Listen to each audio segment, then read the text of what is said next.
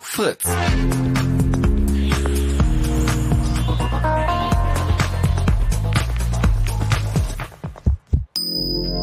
Blue Moon. Die zwei Sprechstunden.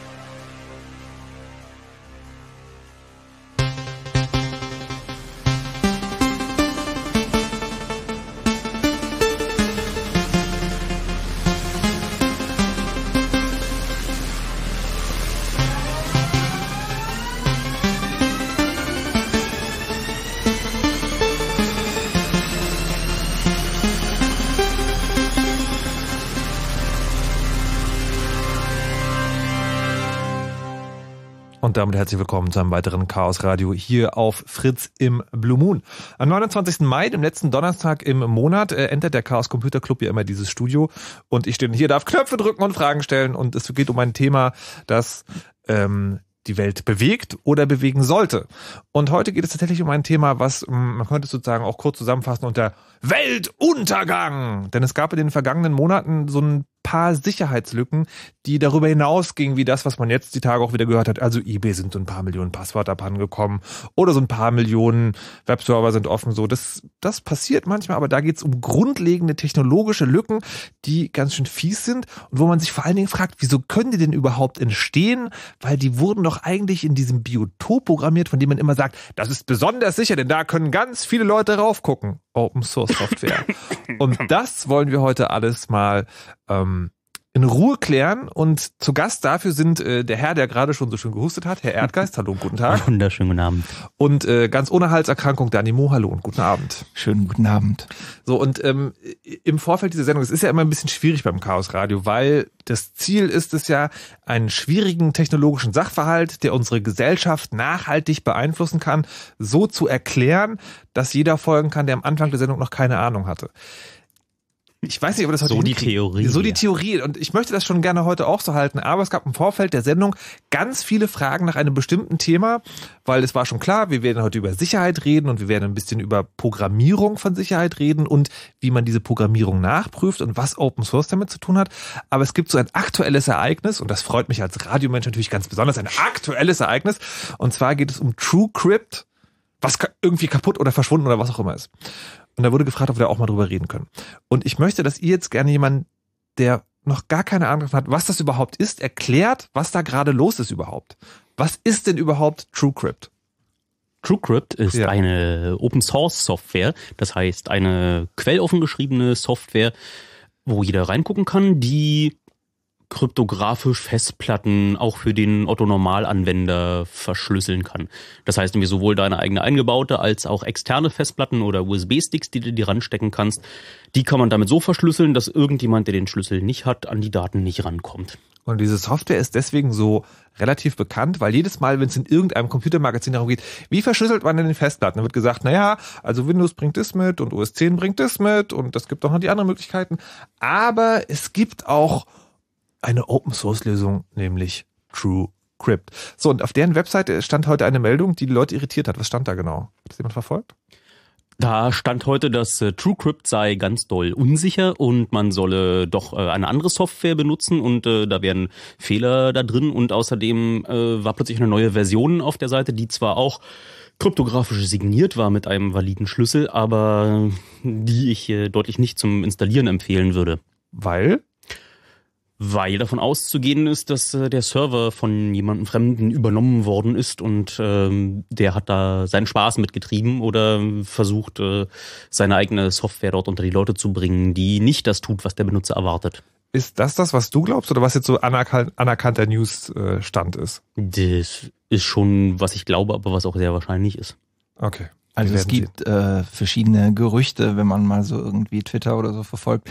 Aber wenn man sich mal überlegt, wie sehr man sich bemüht hat um TrueCrypt jetzt gerade in den letzten Monaten, wir hatten auch äh, letztes Mal beim Chaos Radio 200, äh, haben wir ja besprochen, dass im Prinzip es so ein Zwei-Phasen-Audit gibt. Die erste Phase war abgeschlossen, jetzt wäre Halt, halt. Oh halt, ja, ja, halt. ja, ja. Ich, ich, ich wollte es nur ganz kurz ansprechen. Nein, ich meine, aber sozusagen, da, Genau. da sind wir gerade heute im Thema drin, deswegen passt das aktuelle ganz gut. Audit heißt, jemand guckt sich diese Software an. Genau, also Und das ist ja das grundlegende Problem, über das wir heute reden wollen. genau. Wann guckt sich jemand diese Software an? Ähm, äh, und äh, genau, das ist bei, bei TrueCrypt ist das halt so gewesen, wenn ich richtig informiert bin. Das ist halt diese Open Source Software, das heißt, da kann man das angucken. Da könnte man es angucken. könnte man es angucken und da hat jetzt, dann hat jetzt, haben sich, hat sich die Community oder irgendjemand mal hingesetzt und gesagt, so, lass uns das doch mal machen. Wie, wie ist das vonstatten gegangen? Äh, naja, die Community hat erstmal gar nichts gemacht, sondern ähm, wenn ich das richtig verfolgt habe, ist es so gewesen, dass äh, man also eine externe Firma, die ähm, sowas halt auch für äh, Closed Software, äh, Closed Source Software macht, ähm, quasi beauftragt hat, einen Bericht zu schreiben äh, und sich das vorher anzugucken. Also die machen das auch für andere Software. Das sind nicht irgendwelche Leute, sondern da steht dann halt auch irgendwie, stehen dann halt auch die Namen derjenigen, die das machen, auch dran. Ähm, und äh, die haben einfach einen Prüfbericht erstmal vorgelegt. Und die haben im, Okay. dieser Prüfbericht sagt im Prinzip, wir haben uns noch nicht, äh, wir haben uns erstmal die Software selber angeguckt, wir haben nicht genau angeguckt, ob die Algorithmen, die für, zum Verschlüsseln verwendet werden, ne, Ja. ob die korrekt sind. Aber davon ausgehend, dass sie korrekt sind, äh, ist an diesem Programm Folgendes noch zu bemängeln. Und das muss noch abgestellt werden. Und das ist jetzt erstmal eine Aussage, mit der man hingehen kann und das Programm so weit gerade ziehen kann, dass man zumindest sagen kann, okay, wir haben uns quasi einem, einem ersten Audit gestellt. Das zweite ist natürlich noch viel komplizierter. Warte, warte, warte. Also Was wir an Genau. dieser Stelle schon wieder gelernt haben, ist, Software, die mit Computersicherheit zu tun hat, besteht aus zwei großen Komponenten. Nämlich, einerseits muss die, äh, die Mathematik, die dahinter steckt, die für Verschlüsselung benutzt wird, die muss sozusagen in Ordnung sein und auch in Ordnung programmiert sein. Und dann die eigentliche Software muss auch noch in Ordnung programmiert sein. Genau. Erdgeist. Was ist der schwierigere Teil zum Programmieren von diesen beiden Sachen? Ich glaube, grundsätzlich muss äh, erstmal der Mathematiker, der da hingeht und äh, da viel Hirnschmalz aufwendet, Ja. die mathematischen Algorithmen so dahin zu prügeln, dass sie dann wirklich mathematisch hart sind, dass äh, also auch Kryptografen, die sich im selben Feld rumtreiben wie er, das nicht austricksen können, der muss am Ende Transferleistungen erbringen, dass er es schafft, sich in das äh, Gehirn eines Programmiers Programmierers hineinzuversetzen, der es dann schaffen muss, diese Software auch äh, so umzusetzen, dass Okay, also das ist der kompliziertere Teil. das ist der komplizierte Teil für den Mathematiker, der sich die Kryptographie ausgedacht hat. Für den Programmierer ist dann der komplizierte Teil, nicht irgendwelche Abkürzungen und was er gerne tut, Optimierungen zu nehmen, die er dann noch einbauen möchte, bei denen er dann Dinge falsch macht. Und außerdem müsste er im Optimalfall auch von der Kryptographie schon so viel Ahnung haben, dass er diverse Annahmen, von denen der Mathematiker ausgeht, dass äh, ne, die müsste er schon Ja, verinnerlicht warte, warte, haben. warte. Also es gibt ja sagen, es gibt den einen Fall, äh, den einen Teil der Software, da geht es sozusagen nur um die Kryptographie. Und es gibt den anderen Teil, da geht es so quasi, also was die Software so macht. Also irgendwie, sie sieht halt bunt aus. Man kann äh, auch schon bei dem kryptografischen Ja, Teil viele Programmierfehler Ja, das, machen. ist, das, ist, das, das war ja genau die Frage. Was ist der schwierigere Teil? Der kryptografische Teil oder der Rest der Software? Ich glaube, äh, die Kommunikation zwischen diesen beiden Teilen. Ah, verstehe. Na, vor allem die, die Kommunikation zwischen den Leuten, die das da umsetzen. Magie! Wer ist dieser Mann? Tag. Guten Tag. Ein neuer Mann ist hinzugekommen. Er hört auf den Namen. Florian, hi. Er hört auf den Namen Florian. Hallo Florian. Wo bist du denn hergekommen? Äh, Von draus vom von Walde. Draus vom Walde von der S-Bahn, die noch ein Hardware-Reset äh, hatte beim Losfahren und so. Ja, kaum ist der Chaos Computer Club irgendwo am Start, äh, geht irgendwas kaputt. Ich Das nicht. sein. Ja, ja, das sagen sie dann hinterher immer alle. So, TrueCrypt. TrueCrypt ist also eine von diesen Geschichten, wo es im weitesten Sinne um Computersicherheit geht. Und es gibt jetzt noch zwei andere Fälle und die wollen wir auch in der ersten halben Stunde jetzt nochmal genauer erklären, was da eigentlich passiert ist, um dann im weiteren Verlauf der Sendung darauf hinauszukommen, wie das überhaupt passieren konnte und was man möglicherweise machen könnte, damit es nicht mehr oder nicht mehr in dieser Härte passiert und was das vielbeschworene Open Source damit zu tun hat. So, jetzt gibt's ja zwei Sicherheitslücken, die, oder andersrum gesagt, es gibt ja im Internet diesen, diesen, diese eine Technologie, die irgendwie unser Netz sicherer macht. Das erkenne ich als normaler User oder sicherer machen soll. Lass es mich so sagen. Ihr runzelt schon wieder mit der Stirn. Ähm, das erkennt man daran, dass die, ähm, dass vorne, wenn ich im Browser was eingebe, HTTPS steht. So, dahinter steht eine Technologie, die heißt wahlweise SSL oder TLS oder sonst irgendwie. Und da gab es in der jüngeren Vergangenheit zwei fiese Sicherheitslücken. Und ähm, ich weiß gar nicht, was die bekanntere war. Ich vermute fast, die bekanntere war die äh, Go-to-Fail-Lücke, weil die Apple getroffen hat. Und da war natürlich sozusagen das Geschrei groß, dass man da mal so richtig schön drauf rumhacken kann, dass Apple auch mal unsicher ist. Kann jemand mal zusammenfassen, was Go-to-Fail war? Ähm, Go-to-Fail war eine, ähm, ein Programmierfehler, der mit dem Goto-Befehl tatsächlich zu tun hat. Also wer vielleicht mal sich alleine irgendwie mal Pascal oder Basic oder so in der Schule gelernt hat, kennt das möglicherweise. Und was dieser Goto-Befehl halt tut, ist, ich kann damit beliebig im Programmcode herumspringen. Normalerweise habe ich einen sehr strukturierten Ablauf. Ich bestimme also genau, was passiert. Und dieser Goto ist im Prinzip, ich kann eine beliebige äh, Sprungmarke irgendwo hinsetzen, also so ziemlich überall hin. Und äh, das passiert dann. Das Goto wird wahlweise, je nachdem, wen man fragt, als äh, sehr schädlich angesehen, weil es eben diesen Programmfluss äh, beliebig beeinflussen äh, kann. Aber das war hier gar nicht der Knackpunkt, sondern der Knackpunkt war, dass zwei hintereinander folgende Gotos kamen. Und dazu muss man jetzt eine Eigenheit von C, glaube ich, kennen. Nein, okay, ganz langsam, ganz Ja, langsam. nein. Ich glaube, das kann man langsam. wie menschenverständlich erklären, ist, dass äh, ein, eine Einrückung üblicherweise dazu da ist, jemanden, der auf den Code drauf guckt, äh, ein Gefühl dafür zu vermitteln, was dieser Code tut. Das heißt, man macht so konditionale Dinge, die So ein if, wenn Eine eine, Bedingung. wenn eine Bedingung da ist, mache ich was. Okay, jetzt, Und das jetzt, drückt man dann nach rechts ein, damit man weiß, dass es in diese Bedingung reingehört. Und wenn man zwei Dinge nacheinander einrückt, dann geht man davon aus, dass die beide auf derselben semantischen Ebene. Ebene, sind und wie das, wie beide immer nur konditional passieren. Aber wenn die Einrückung fieserweise nicht das widerspiegelt, was der Code tut, dann hat man das Problem, dass jemand, der drauf guckt, flüchtig nur, davon ausgeht, das wird schon seine Richtigkeit haben und äh, kann nicht so viel äh, Schlimmes passieren. aber was war denn der Fehler?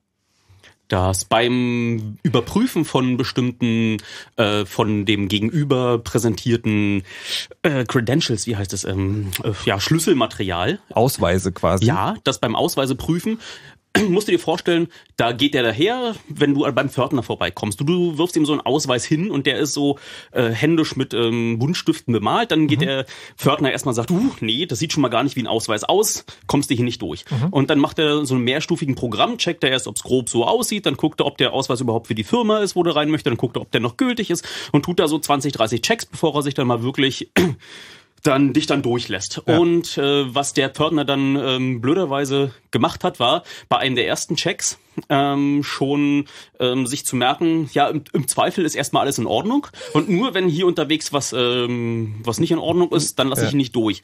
Hat aber gleich beim allerersten Check, oh, ist mit Buntstiften, ähm, hat er gesagt, dann gehe ich mal nach unten ähm, in die Stelle, wo ich ihn nicht rauslasse, hat aber sich das interne Häkchen, ich lasse ihn nicht durch, noch nicht gesetzt und ist jetzt unten an der Aufräumroutine, sagt, und jetzt muss ich mal mit den ganzen Kram, den ich da äh, mir zurechtgeschrieben habe, muss ich mal einen Mülleimer werfen und äh, guck jetzt nach, soll ich ihn durchlassen? Ja, den soll ich durchlassen. Obwohl der gerade irgendwie nur mit einem äh, per Buntstifte Also, gemalten man kann vorstellen, also der Wachmann hat sozusagen hat so ein Klemmbrett, wo er eine ellenlange Liste hat, welche Häkchen er alle machen muss. Ja.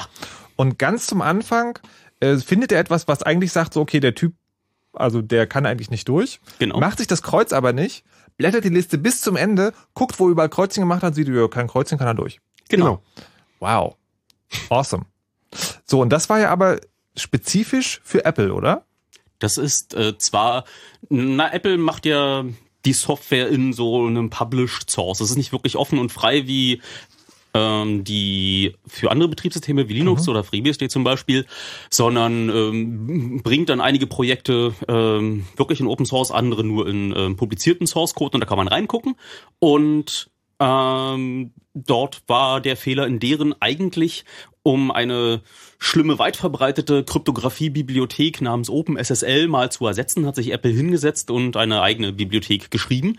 Ähm, heißt Common Crypto und macht drumherum noch ein, ein paar mehr Bibliotheken, die darauf äh, angewiesen sind. Und genau in dieser Bibliothek, in dem sie eigentlich alles besser machen wollten, modernere Programmierstandards mal äh, einfließen lassen, da haben sie dann diesen Fehler wahrscheinlich beim Aber die Frage war, das betrifft nur Apple, dieser Fehler. Kommt drauf an, diese Bibliothek kann man sich als jeder runterladen und kompilieren Okay. und ausführen, aber sehr wahrscheinlich ist es, dass es nur Apple-Benutzer Ah. Also theoretisch könnte es sozusagen andere Leute, könnten andere diesen Programmiercode benutzen, aber es macht wahrscheinlich keiner und deswegen vor allem Apple-User davon betroffen.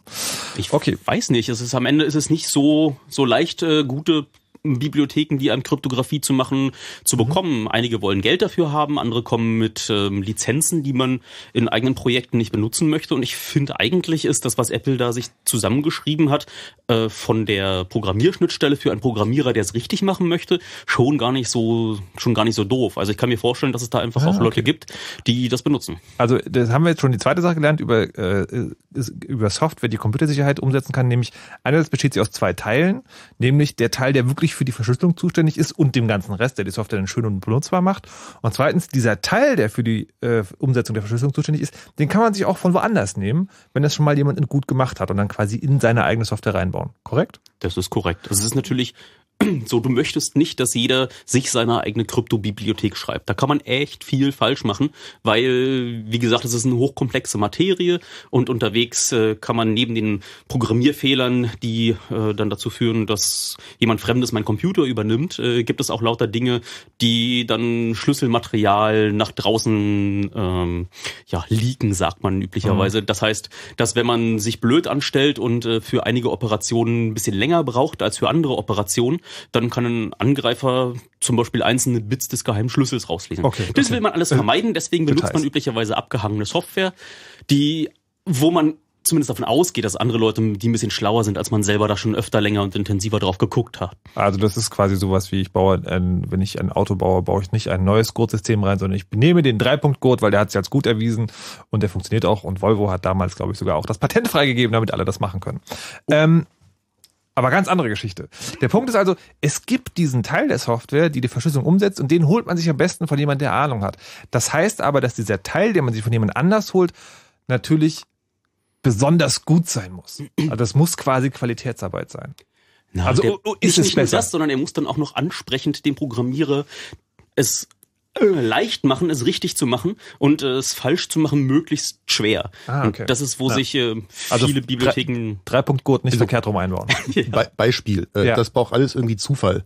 Und äh, ein ganz beliebter Fehler ist, dass ich den Zufall, den ich in so eine Bibliothek, die ich ja fertig kriege, äh, halt aus einer nicht zufälligen Quelle hole, wie der Uhrzeit seit dem Einschalten oder der Sekunden seit dem Einschalten des Rechners. Das ist bei Embedded-Geräten oft ein Problem. Okay, warte, also die äh, Zufall, also sagen die, die Mathematik, die Verschlüsselung möglich macht, die, Die braucht, braucht an manchen Stellen eine zufällige Zahl und wichtig ist, dass die wirklich zufällig ist. Richtig. Und wenn ich so ein Embedded-Gerät habe, was ich so im, ja, im Elektronikmarkt kaufe, die keine Uhr drin haben, dann zählen die üblicherweise die Sekunden seit dem Einschalten.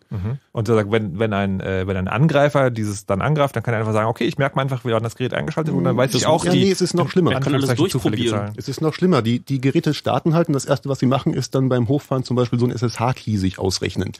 Und weil die alle noch keine Uhrzeit haben, weiß man das bei allen diesen Routern zum Beispiel, ähm, die ja innerhalb der ersten zehn Minuten nach dem Einschalten diesen Key erzeugt haben und dann ist diese Zufallszahl also in einem bestimmten Bereich und dann ist das alles nicht mehr es so wirklich zufällig. noch schlimmer. Die Anzahl der Sekunden seit 1970 sind in einem Bereich, den man mit einem Computer noch ganz leicht einmal durchzählen kann. Das heißt, man kann sich alle Keys, die nur das Datum als äh, geheimen Schlüssel äh, dahernehmen, die kann man einfach mal so jede einzelne Sekunde durchzählen, sich den Schlüssel einmal generieren, kostet nicht signifikant Zeit und kann dann vergleichen, ob man mit dem das entschlüsseln kann. Okay. Das, also das ist, jetzt, das ist jetzt sozusagen das Problem, wenn andere Leute Software weiterverwenden. Nämlich man kriegt die fertige Verschlüsselungssoftware und die Verschlüsselungssoftware sagt dem Programmierer, okay Programmierer, an dieser Stelle musst du eine zufällige Zahl reinwerfen.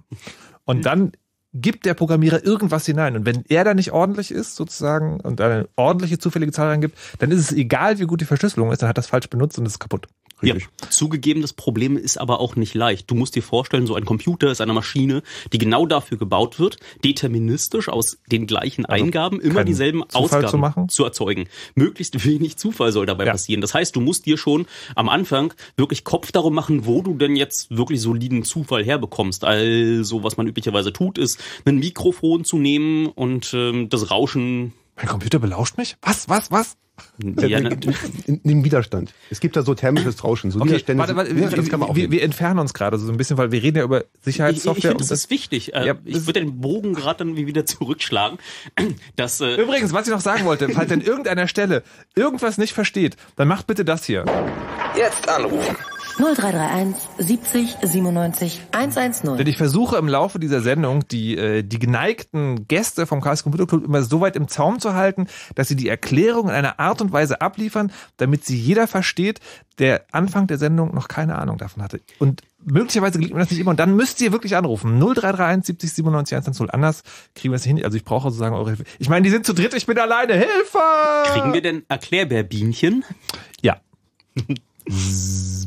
Sehr gut. So, jetzt haben wir dabei geschrieben, es gibt also diese, ähm, es gibt also diese verschiedenen Teile in der Software. Und bei dem äh, Go-to-Fail-Bug wurde, wurde sozusagen, wurde genauso ein, eine dieser Softwares halt, da wurde was falsch gemacht. Das heißt sozusagen schon die Grundlage für Verschlüsselung war im Arsch, wenn ich das mal so salopp formulieren darf. Also so, und, dann. Das Familiensender. und dann hatten wir, nein, ist es nicht. Äh, Und dann haben wir noch eine dritte Sache, die wir sprechen wollen, das ist das sogenannte Heartbleed. Schaffen wir das noch? In sechs Minuten schaffen wir noch, oder? hm. So, dann mal los. Was ist, Florian, du bist der Neue. Was ist Heartbleed? Äh, Heartbleed war ein Bug, in dem man äh, nach dem Aufbauen der Verbindung den Server regelmäßig gefragt hat, bist du noch da, lebst du noch? Ähm, Da gibt es einen schönen XKCD zu. Ähm, man schickt eine Nachricht hin und ähm, schickt dann da so, naja, ein Hallo hin und sagt, das waren jetzt so sechs Zeichen. Gib mir die doch mal zurück und wenn die ankommen, ist alles gut, der Server lebt noch. Wenn man aber gesagt hat, ich schicke dir sechs Zeichen, Hallo und möchte aber 30 haben, dann kommen 30 zurück oder 512. Und dummerweise waren in diesem Speicherbereich halt dann zum Beispiel die entschlüsselten E-Mails, wenn es Okay, ein Mail-Server ich war. versuche es nochmal in meinen Worten zu erklären, ob ich richtig verstanden habe. Sag, sag, ob ich recht hatte. Also A, ist es sozusagen diese Verbindung überhaupt, wo, wozu ist sie da? Es gibt Verschlüsselung und diese Verschlüsselung zwischen zwei Geräten wird aufgebaut, also die Verbindung. Das ist quasi wie ein Anruf. Das ist wie ein Anruf. Könnte man so sagen. Haben. Und weil ja sozusagen beim Anruf, äh, wenn der andere nichts mehr sagt, fragt man ab und zu, ey, bist du noch da? Bist du noch da? Ja. Bist du noch da?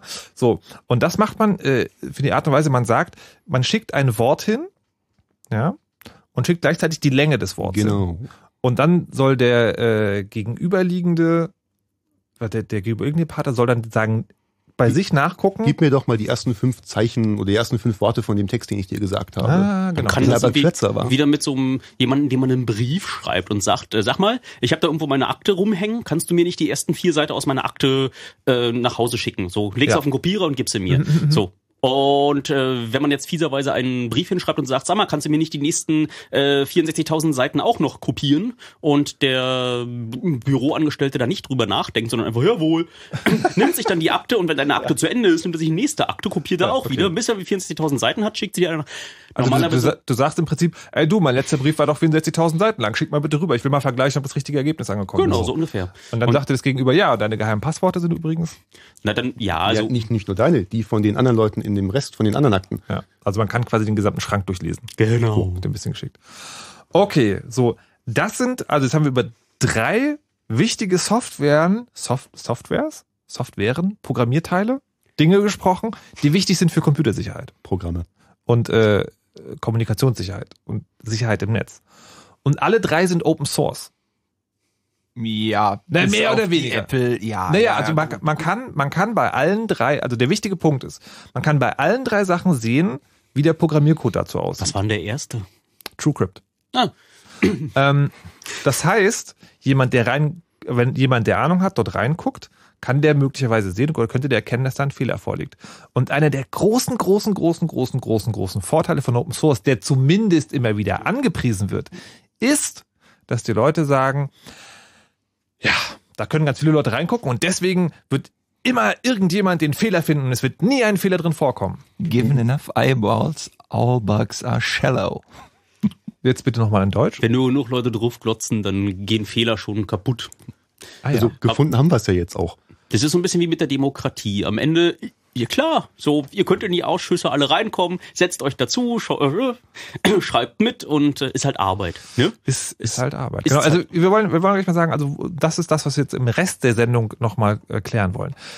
Wie funktioniert das wirklich? Theoretisch gibt es diese Open Source Software, theoretisch könnten da Leute reingucken, theoretisch ist sie total sicher, weil theoretisch ganz viele Leute die Fehler gefunden haben. Praktisch, und das haben wir jetzt in der ersten halben Stunde gezeigt, ist es nicht passiert. Wie das klappen kann, das klären wir wie gesagt gleich. Jetzt gibt es erst noch eine kleine Musik, dann machen wir Nachrichten und dann sind wir wieder da.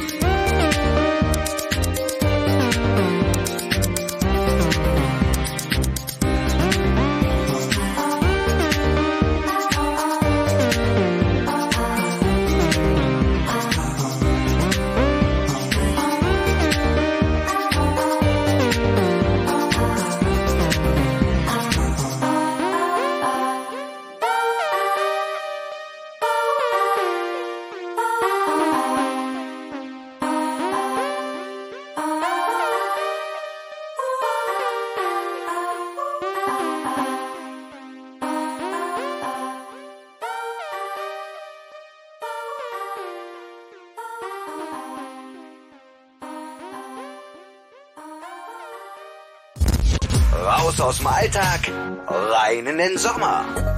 Fritz und Festivals. Wir präsentieren euch diesen Sommer das Kosmonaut Festival mit Mighty Oaks, Milky Chance und Casper.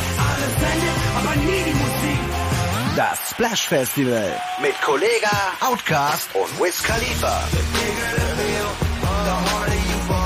Das Helene Beach Festival mit Alligator, Jennifer Rostock und Crow. Sind längst noch nicht alle. Tickets für diese und jede Menge andere, teilweise schon längst ausverkaufte Festivals, könnt ihr bei Fritz gewinnen. Montag bis Freitag. Immer um 7 und 17 Uhr bei den Radiofritzen. Mehr Infos. Fritz.de slash Festivals. Fritz und Festivals. Raus aus dem Alltag, rein in den Sommer. Fritz. Immer gute neue Musik. Und das hört man. Um kurz halb elf. Fritz. Nachrichten. Mit Scarlett Kubosek. Die französische Regierung korrigiert ihre Politik. Der Grund ist der Sieg des rechtsextremen Front National bei der Europawahl. Jetzt wird das geplante Ausländerwahlrecht auf Kommunalebene doch nicht eingeführt. Präsident Hollande hatte eine entsprechende Gesetzesänderung im letzten Wahlkampf versprochen. Doch dafür fehle jetzt der Rückhalt in der Politik, hieß es aus Paris. Bei der Europawahl wurde die rechtsextreme Partei stärkste Kraft in Frankreich. Hollandes Sozialisten mussten eine Schlappe hinnehmen. Der Bürgerkrieg hat die syrische Wirtschaft völlig ruiniert. Die Bevölkerung sei verarmt, das steht in einem Bericht der UNO. Die Arbeitslosigkeit ist demnach seit dem Jahr 2011 von 10 auf 54 Prozent hochgeschossen. Weniger als die Hälfte der Kinder in Syrien geht noch zur Schule. Beobachter schätzen, dass bis April 2014 mindestens 150.000 Menschen getötet wurden. Die Europäische Union hat ihre Sanktionen gegen syrische Firmen und Vertraute von Machthaber Assad heute um ein Jahr verlängert. In der Ostukraine ist weiter gekämpft worden. Die Übergangsregierung in Kiew sagt, dass Bewaffnete in der Region Lugansk versucht haben, eine Kaserne zu stürmen. In der Stadt Donetsk sollen Milizen gegen Plünderer vorgegangen sein. Eine Bestätigung von unabhängiger Seite gibt es nicht.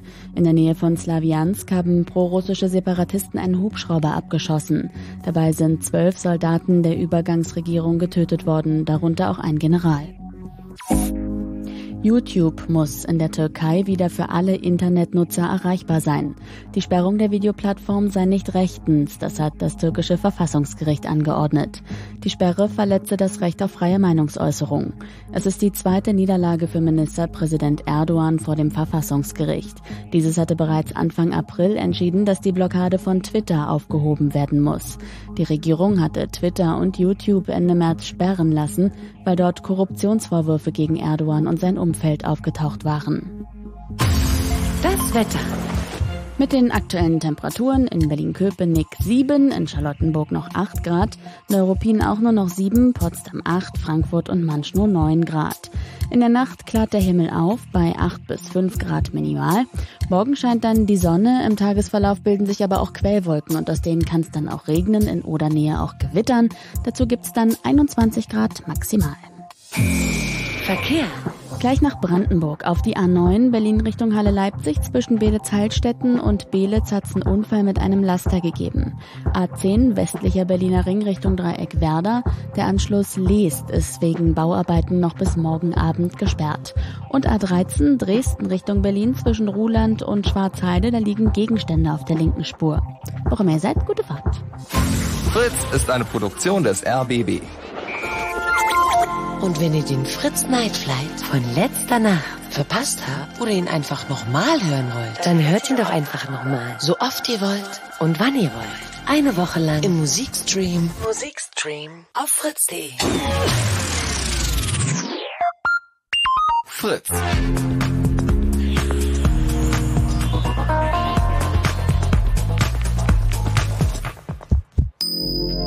Blue Moon. Die zwei Sprechstunden.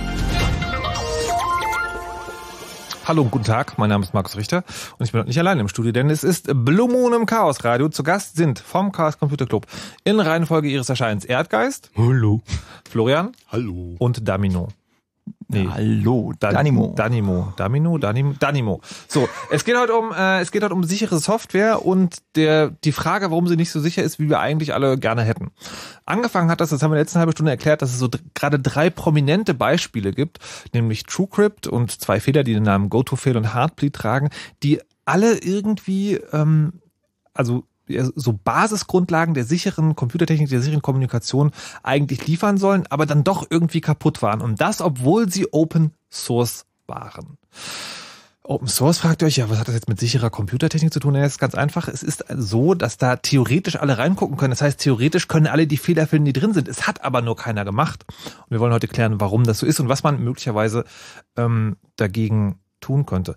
Ich will aber vorher noch mal ein bisschen nachfragen, warum diese Fehler, die jetzt aufgetreten sind, überhaupt so krass sind. Also diese letzten beiden, dieses Go-To-Fail und dieses äh, Heartbeat, das betrifft, betrifft ja die sogenannten sicheren Kommunikationsverbindungen, also was ihr im Browser als HTTPS kennt. Ähm, und das, also kann man natürlich sagen, okay, das ist jetzt schlimm, weil beim Online-Banking kann mir jemand zuhören. Aber dieses HTTPS, das spielt doch wahrscheinlich noch, oder diese sicheren Verbindungen spielen doch noch eine viel größere Rolle wahrscheinlich. Wo werden die denn überall angewendet, wo man sie vielleicht auch als Anwender gar nicht sieht? Ich denke an sowas wie Updates vielleicht oder. Ja, eigentlich Ahnung. überall. Also inzwischen sind unverschlüsselte Verbindungen ähm, ein, ein graues Relikt. Also in meiner Blase kommen äh, unverschlüsselte Verbindungen gar nicht mehr vor. Äh, Ich äh, schütze eine, meine Kommunikationswege zu meinem Server natürlich mit SSH, was noch ein ähnliches Protokoll ist. Aber ansonsten bieten alle meine Server Dienste, bei denen man sich anmelden muss, nur über eine verschlüsselte Verbindung an. Das heißt, äh, so ja, E-Mail abholen, E-Mail senden, der ganze Kram. genau. Und wenn das jetzt sozusagen, also was würde passieren, wenn man da jetzt, wenn das jetzt einfach alles offen ist? Na, Was, also was ist sozusagen, was ist das Worst-Case-Szenario fürs ganze Internet? fürs ganze Internet könnte irgendjemand, der sich, äh, also jetzt bei Heartbleed zum Beispiel, könnte jemand, der den Server nach Speicher befragt, im großen Stil, und der Server rückt seine privaten Schlüssel raus, dann könnte ein Angreifer sämtliche jemals aufgenommenen äh, Verbindungen wieder entschlüsseln. Das heißt, wenn der Server nicht durch Zufall eine Protokollerweiterung namens Perfect Forward Security angeschaltet hat, dann kann jemand ganz bequem, der im selben Rechenzentrum ist wie der Server, ähm, den er angreifen möchte, hat er mal eine Weile lang seinen Datenverkehr komplett mitgeschnitten, um mal zu gucken, ob er es irgendwann verwenden kann. Und plötzlich sieht er, dass äh, bei dem Server der geheime Schlüssel zu holen ist und kann damit sämtliche Verbindungen nachträglich ähm, ja, entschlüsseln, ohne ähm, die äh, Ein- Einwilligung der Kommunikationspartner zu haben und kann dann alles rausholen, was ähm, da drin passiert ist, seien es äh, E-Mails oder Nachrichten oder äh, wenn sowas wie Google Docs oder vergleichbare kollaborative äh, Werkzeuge sind, kann er schauen, was dort äh, Leute beschrieben haben, was besonders äh, heikel ist, wenn es zum Beispiel eine Firma ist, die dort ähm, Strategiepapiere zusammengeschrieben hat. Aber E-Mails sind ja auch schon schlimm genug. Ja. Oder eben Zugangspasswörter, die da per E-Mail verschickt werden bei Accountaktivierung und Registrierung und Passwort zurücksetzen, ähnliche Dinge. Im Prinzip wäre ist also sagen, sind alle Informationen dann öffentlich. Also die Sicherheit ist ja auch immer so, entweder sie funktioniert oder sie funktioniert nicht. So ein bisschen gibt's da nicht, ne? Man kann schon Dinge immer ein bisschen sicherer machen gegen einen dedizierten Angreifer. Also es ist immer schon. Nee, ich meine ich mein jetzt zu sagen, wir reden ja heute über Fehler in der Software. ja, ja, ja, ja, Wenn ja. so eine Verschlüsselungssoftware einen Fehler hat, dann ist die kaputt. Dann ist die zwar kaputt, aber dann hat man danach immer noch äh, verschiedene ja, Impacts, also verschiedene Möglichkeiten, was man damit machen kann. Also einfach den Server immer wieder zum Abstürzen zu bringen, ist halt so eine Denial-of-Service-Attacke. Das ist das eine, was man machen kann. Das andere ist, dass man verhindern kann, dass äh, jemand ähm, mit, dem, mit dem Server redet, ja, auch eine DOS-Attacke. Oder eben ähm, sich als derjenige ausgeben oder ähm, Signaturen fälschen nachträglich. Das heißt, man ähm, unterschreibt dann mit dem Namen des Servers irgendwas. Wenn man zum Beispiel Software abholt, wie zum Beispiel TrueCrypt und hat die Möglichkeit mit einem validen geheimen Schlüssel äh, die Software zu unterschreiben, dann Also was passiert ist quasi, ich gehe zum Server und sage so, du, bitte lass mich mal diese Software runterladen, die mich total sicher macht. Und dann sagt der Server, der halt nicht der wirkliche ist, der sagt einfach so, ja, bitte lade doch diese Software herunter, die ist total sicher. Und ist dann so quasi gefälscht. Und das Tolle ist, das Betriebssystem behauptet auch noch, dass sie total sicher ist, weil die Software selber, egal über welchen Kanal du die bezogen hast, wird heutzutage bei fast allen Betriebssystemen, äh, Betriebssystemen ähm, digital signiert. Das bedeutet, da packst du nochmal ähm, eine Unterschrift drunter. Okay, und das ist sagen, also, aha, Schön. Das sind ja schöne Optionen, die da rausgegangen sind. Und da möchte man noch meinen, da hätten sich dann Leute hingestellt und hätten gesagt, so ja, wir gucken uns das mal an, dass das wirklich sicher ist. Jetzt Hm. ist die Frage, frage ich euch jetzt gleich, warum ist das nicht passiert oder wollt ihr lieber erstmal erklären, wie das denn überhaupt normalerweise vor sich geht bei so Software? Also ich habe ich hab so rudimentäre Programmierversuche unternommen und die haben immer so weit gereicht, bis ähm, mein Lieblingsbeispiel, da habe ich mal versucht, ähm, äh, automatisch herauszufinden, ob etwas Bestimmtes auf der Seite heute.de gepostet wird. Habe dann einen äh, Fehler gemacht, der dazu geführt hat, dass mein Webserver Unmengen von Traffic verursacht und dann abgeschaltet wurde irgendwann.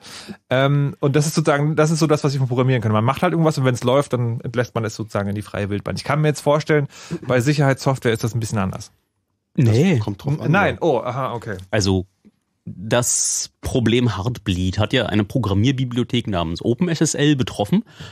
Und diese Programmierbibliothek ist ursprünglich entstanden, als sich ein gewisser Lee hingesetzt hat und gemeint, ich muss mal rausfinden, wie das mit dieser Mathematik mit großen Zahlen überhaupt funktioniert. Ich will mal gucken, was passiert, wenn meine Zahlen jetzt nicht wie in der Schulbuchmathematik sowas wie drei, vier oder fünf Stellen haben, sondern sowas wie Tausende von Stellen. Dann muss ja irgendwie Addition, Multiplikation, Subtraktion, ähm, Wurzelziehen muss ja auch funktionieren.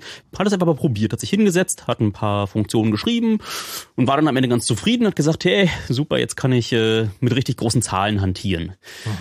Und Warte mal, ist OpenSSL nicht eine von diesen Softwarestücken, die dafür sorgen soll, dass Internetkommunikation sicherer wird? genau, jetzt Du sagst mir, es ist so eine Art elaborierter Taschenrechner? Na, die kryptografischen Primitiven, also die Funktionen, die man dazu benutzt, die basieren eigentlich immer darauf, dass man Mathematik macht mit echt großen Zahlen, so dass irgendjemand, der versucht, alle Zahlen durchzuprobieren, länger braucht, als das Universum bestehen wird. Okay. So, das ist kannst du grundsätzlich, wenn dir ein Kryptograph sagt, so, das ist schon sicher, dann ist es ja keine absolute Ansage, sondern eine Wahrscheinlichkeitsansage. Er sagt, natürlich kann man jede Kryptographie brechen, du brauchst halt nur ewig, wenn du es durchprobierst. Und so ähm, gehen Mathematiker daher und sagen, na gut, dann nehmen wir mal eine Zahl, die so riesengroß ist, dass äh, du mit irgendwie allen Computern auf der Welt äh, länger brauchst, als äh, das Universum existiert. Und dann bist du schon auf der sicheren Seite. Und dazu brauchst du aber echt große Zahlen. Okay, aber jetzt hat dieser Typ also einen, einen elaborierten Taschenrechner gebaut und festgestellt, Ja. das kann man auch für Sicherheit benutzen. Jetzt hat der Typ einen elaborierten Taschenrechner geschrieben und ähm, gesehen, dass wenn man Kryptographie machen muss, braucht man einen elaborierten Taschenrechner. Hey, hat er sich gedacht, dann mache ich mal das schon. bisschen, das bisschen, was man dann braucht, um so eine Kryptographie-Bibliothek zu machen, mache ich mal auch noch.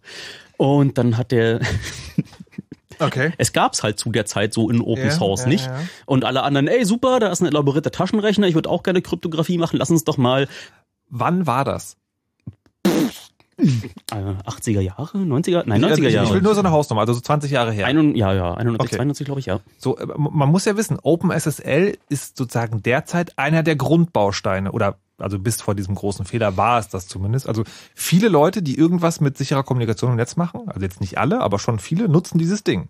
Das ist sozusagen, das ist so ein Standard, oder nicht? Das ist so ein Standardding, weil es einfach wenig äh, Alternativen gibt. Und weil ich ja vorhin schon andeutete, dass man beim Implementieren so viel falsch machen kann, dass man lieber darauf vertraut, dass andere Leute es schon richtig gemacht haben oder dass man sich dann, wenn, ähm, so ein Projekt anschließt und dann damit programmiert. Also gibt es da gerade eigentlich nur so fünf oder sechs Lösungen. Einige sind ähm, von Regierungen finanziert, einige sind äh, von Microsoft. äh, Ich meine, eine ist von Microsoft, ähm, ein, eine ist von Apple gemacht worden. Dann gibt es eine, äh, heißt GNU TLS, die ist vom Okay, GNU Linux-Projekt. Und ja, naja, das ist so ungefähr, wo die herkommen. Außer Ja. es braucht da schon dann. Früher hat man sich hemdsärmlich hingestellt und gesagt, machen wir mal einfach. Und äh, heutzutage wird sowas denn, wenn von einer größeren Organisation angestoßen, die auch Programmierer Genau. Und die macht das dann wahrscheinlich nicht Open Source. Oder sind, sind so Nö, Verschlüsselungsbibliotheken GNU generell Open ist dann wieder ein Open Source und dann gibt's ähm, eine Bibliothek, die von der belgischen Regierung gesponsert worden ist, äh, heißt Polar SSL, die sieht, wie ich finde, ganz, ganz cool aus und die haben sich auch hingesetzt mit dem Anspruch, mathematisch durchzubeweisen, dass die Software genau das tut, was sie äh, angeblich tun soll, was Okay. andere Programmierbibliotheken nicht liefern. Aber zurück zu OpenSSL. Mhm. Das ist also vor 20 Jahren geschrieben worden, ist eigentlich so ein gewisses Experiment gewesen, hat sich dann sehr groß verbreitet, weil es gab kaum andere Sachen. Das heißt sozusagen, das Beste, was man in diesem Bereich hatte, war ein ausgearbeitetes Experiment. Und das war aber Open Source Software. Das heißt, im Prinzip konnte da jeder reingucken. Jetzt frage ich mich, warum ist das nicht passiert? Also warum hat nicht, warum ist nicht irgendwann mal jemand hingegangen und gesagt so, krass, diese Software wird so, so häufig von so vielen Leuten benutzt, die muss man doch mal kontrollieren, ob die funktioniert. Na, erstmal weißt du ja nicht, ob nicht andere Leute reingeguckt haben und gedacht haben, oh, super. Ja, richtig, aber wenn ich das nicht weiß, also sozusagen, ich, wenn ich mich in ein Auto hineinsetze, mhm. dann möchte ich doch, dass das TÜV hat. Und wenn das TÜV hat, ist es nämlich, dann sind nämlich zwei Sachen passiert. Das haben sich Leute angeguckt und ich weiß, dass sich das Leute angeguckt haben. Wenn das nicht passiert ist, dann sorge ich dafür, dass sich das jemand anguckt. Das hat aber auch echt eine Weile gedauert. Wenn du dir anguckst, wo der TÜV herkommt, ne? Das ist der Dampfkessel. Nein, das nee, nee, nee, doch, nee, nee, nee, Markus, nein, nein, Markus, hör zu. Das ist der Dampfkessel-Überprüfungsverein. Ursprünglich gewesen, der äh, nicht wollte, dass die Dampfkessel, wo die Ingenieure dran basteln, immer um die Ohren fliegen. Da sind echt viele Ingenieure drau bei draufgegangen. Und es hat einfach mal 50 Jahre gedauert, wie sie irgendwie an Dampfkesseln gebastelt haben, bis dann irgendwann mal gesagt haben, okay, ist jetzt schlimm genug, jetzt braucht's eine Instanz, die ähm, das überprüfen kann, wo genug äh, Experten drin sind äh, die äh, erstens Ahnung davon haben und zweitens das irgendwie auch überprüfen wollen und äh, dann wir auch als Dienstleistung anbieten. Das heißt, die relativ neue Technologie, die da mit diesem mit dieser Software gerade bedeutend wird, die hatte noch nicht genug Zeit gehabt, so abgehangen zu werden, dass äh, dass wir ja. da alle Erfahrung haben und wissen, wie wir damit umgehen müssen. Ja, genau. aber äh, äh, Danimo gleich noch was dazu sagen. Aber zu sagen, worauf ich hinaus wollte, ist ja dieses, okay, da sind halt 50 Ingenieure an Dampfkästen explodiert. Es tut mir leid um die Ingenieure, aber es sind halt nur 50. Ja? Diese OpenSSL-Software wird halt von Millionen von Leuten benutzt und auch große Firmen benutzen die. Na, es ging einfach die, zu schnell. Die, die einfach dafür, na okay. 20 Jahre, finde ich nicht schnell, aber gut. Du hast halt immer diesen Multiplikator bei Software, weil äh, Software, die breit eingesetzt wird, wird breit eingesetzt. Das heißt, jeden Incident, den du hast, der wird natürlich x-fach multipliziert. Das ist und, und genau und klar, deswegen ist ja. ja. meine Frage, warum hat sich die, also das also Argument, also das, das Argument von Open Source Software ist, ne, das Argument von Open Source Software ist, die ist Open Source und damit ist sie sicherer, denn sie kann sich von vielen Leuten angeguckt werden. Warum macht das niemand? Und das ist auch in der Tat passiert. Das ist ja nicht so, als, als ob jetzt niemand da drauf geguckt hätte. Aha. Es gibt nur zwei Dinge, die es schwierig machen. Okay. Nummer eins, du weißt nicht unbedingt, wer sich das angeguckt hat. Du weißt nur, dass sich das angeguckt wurde, weil diese Bibliothek, jetzt muss ich noch mal gerade einen Begriff einführen, oh. äh, war FIPS-zertifiziert. Die war was? Oh. FIPS-zertifiziert. Aha. Aha. Ähm, das ist äh, ein Federal Vielleicht irgendwas Processing es ist wichtig, Standard. Es ist ein Stempel von der genau. US-amerikanischen Regierung. Da oh, total vertrauenswürdig. Also. Nee, nicht von der Regierung, sondern vor allen Dingen im Auftrag. Also es ist ein Stempel eines eine, einer Institution, der du echt viel Geld überwiesen hast. Also richtig viel Geld. Wir reden hier so 50k plus. Ja. Ähm, dass sie dir bestätigt, dass sie das, was die US-Regierung gerne hätte, erfüllt, deine Bibliothek. Ja. Und viele andere haben dann gesagt, na gut, wenn es für die US-amerikanische Regierung gut genug ist, dann ist es für uns auch gut genug. Entschuldigt mal. Liebe Leute vom CCC, landläufig auch Nerds genannt. Mhm. Seit wann ist es so, wenn eine Regierungsstelle oder eine von der Regierung beauftragte Stelle kommt und sagt so, ja, wir haben mal nachgeguckt, diese, also wie, wie, wie die TÜV. Regierung quasi, Computer-TÜV sozusagen, haben mal nachgeguckt und haben gesagt, also also wir überwachen euch auch nicht, Ehrenwort so, und wir haben gesagt, also diese Software ist total sicher. Seit wann ist das für euch gut genug? Nein, nein, nein, nein. Äh, es ist ja nicht für uns gut genug. Das nee. Ding ist nur, dass es deswegen von anderen Leuten benutzt worden ist, die dann schon gedacht haben, oh, da ist ein Stempel von der. So, du, nee, du, du fragst ja jetzt äh, in die Runde, warum sich es niemand angeguckt hat. Was ja. du aber eigentlich fragen möchtest, ist, sag mal, warum hast denn du da nicht reingeguckt, Erdgeist? Okay. So, willst du mich das fragen? Ja, bitte, Erdgeist. Warum hast du sie, also, also du weißt, also, nee, nee, warte, ich muss fairerweise was anderes fragen. Hättest du die technische Kompetenz, um dir diesen Programmcode anzugucken? Ja. Warum hast du es nicht gemacht? Hab ich. Warum ist dir der Fehler nicht aufgefallen? In dem speziellen Fall ist die Programmierbibliothek, weil sie als Hobbyistenprojekt entstanden ist ursprünglich und dann von diversen anderen Leuten Frankenstein-mäßig ausgefranst. Die war die Komplexität der Software und die Programmierschnittstellen, die man braucht, um diese Bibliothek zu benutzen. Und dann die Pfade von wo man in diese Bibliothek reinspringt, bis dann am Ende, wo wirklich das äh, Silikon die Kommandos ausführt, war einfach so verschachtelt, so durch mehrere Abstraktionsebenen versteckt, was die Software wirklich tut, dass man als Programmierer, der da reinguckt und sich nicht wirklich mal einen Monat Zeit genommen hat, und zwar einen Monat Vollzeit Zeit genommen hat, das komplett auseinanderzunehmen, ähm, war es äh, nicht realistisch schaffbar. Also ich hätte mir einen Monat Zeit nehmen müssen, um vollständig da ähm, mal erstmal so einen architekturellen Überblick zu bekommen und dann ähm, alle wichtigen ähm, ja, Codepfade da drin zu überprüfen. Und äh, ich habe da ein paar Mal versucht reinzugucken und habe es dann wie schnell wieder zugeklappt, weil es einfach nicht realistisch war. Dass, ähm, Okay. dass Okay, äh, ich lasse es einfach mal so stehen. Florian, Es- es gibt wärst, ja auch noch- nein, Florian, du musst jetzt auch, ihr müsst jetzt alle drei diese Frage machen. Florian, wärst du technisch in der Lage, dieses, diese Programmbibliothek zu untersuchen? Ähm, ich wäre technisch in der Lage, das zu untersuchen, mir anzugucken, vielleicht auch den Code zu verstehen, was er tut. Das Problem ist, man muss den Kontext von jeder Zeile kennen. Und es ist ja auch nicht so, dass man einmal einen Aufruf macht, mach mir jetzt eine sichere Verbindung, sondern das sind dann so 20. Und dann gibt es da 100 Fehlerfälle, die auftreten können, mit denen man umgehen muss. Naja, klar, also ist, ich habe ja nicht gesagt, das ist einfach, aber es ist ja schon, man kann den Code schon überprüfen. Warum hast du es nicht gemacht? Ähm, weil ich dachte, das ist sicher und da gucken ja auch bestimmt andere drauf. Okay, also nur, nur mal, Ja, das, das, das, genau, das soll, es soll jetzt kein irgendwie, ich will jetzt irgendwie nie, niemand äh, sozusagen beschämen oder so, sondern Nein, es geht ja ähm, genau zu, darum aufzuzeigen, warum das passiert ist, was passiert ist. Ich kann, ich kann nicht auf alle Software, also alle Software, die ich benutze, kann ich mir nicht im Detail angucken. Ja. Dazu lebe ich nicht lang genug. Das heißt, ich muss natürlich immer anderen Menschen vertrauen und Ja. dieser Annahme auch trauen. Okay, Danimo, könntest du das? Ähm, vermutlich, ich würde es mir nur nicht zutrauen, weil es, wie gesagt, echt komplex ist. Es Heißt ist das, heißt das ist für dich eine Zeitfrage oder ist es tatsächlich eine Verständnisfrage? sowohl als auch. Okay. Also ich, ich bin kein ausgewiesener Kryptograf, ich bin kein ausgewiesener Sicherheitsmensch Mhm. und das heißt, ich nähere mich diesem Thema jetzt also seit Heartbleed speziell Mhm. ähm, ein bisschen. Aber deswegen, ich, ich hätte halt nie gesagt, so wenn ich jetzt hier meinen meinen Stempel drauf packe, dann ist das deswegen sicher. Äh, weil ich gar nicht sagen könnte, dass ich diesen Stempel überhaupt ausstellen könnte. Ja, okay, aber du hättest ja wenigstens für dich sozusagen persönlich überprüft. Nee, da, also ich habe mir zum Beispiel auch diesen Heartbleed-Patch angeguckt, Ja. also dieses, dieses äh, Stück äh, Codedifferenz, die quasi zeigt, wo der Fehler lag. ja. Und zwei interessante Sachen sind da. A, werden da Werte wild aufeinander addiert. Also wirklich, da stehen wirklich Zahlen. Mhm. Die, und du musst halt wissen, warum diese Zahlen Ja. äh, aus irgendeinem Grund da jetzt drauf addiert wurden. Ja. Und zweitens, hast du Software, also wenn du sowas analysierst, die nennt sich, äh, das nennen, die nennen sich statische äh, Code Analyzer. Okay. Und das, was, das klingt jetzt kompliziert, ist aber letztendlich nichts anderes als ein Programm, das durchgeht und aufgrund gewisser Regelwerke, die irgendjemand da mal reinprogrammiert hat und gewisse Annahmen, die man sehr wahrscheinlich treffen kann, halt sagt, das ist kaputt, das ist kaputt, guck dir das mal bitte nochmal an. Du kriegst halt so einen schönen übersichtlichen Ja. Report. Und alle Software, die das tut, auch im kommerziellen Umfeld, ähm, hat diesen Bug nicht gefunden. Das heißt, du kannst davon ausgehen, dass Leute diese Software da drauf gelassen haben, aber weil dieser Code so verschachtelt, hässlich Ja. und unglaublich furchtbar ist, Ja. ähm, ähm, haben sie es tatsächlich geschafft, selbst äh, Static Code Analyzers auszutricksen. Okay. Also in Anführungszeichen auszutricksen. Okay, nächste Frage. Ähm, ihr alle würdet sagen, das ist schon eine wichtige Bibliothek, diese OpenSSL. Ja? Ja.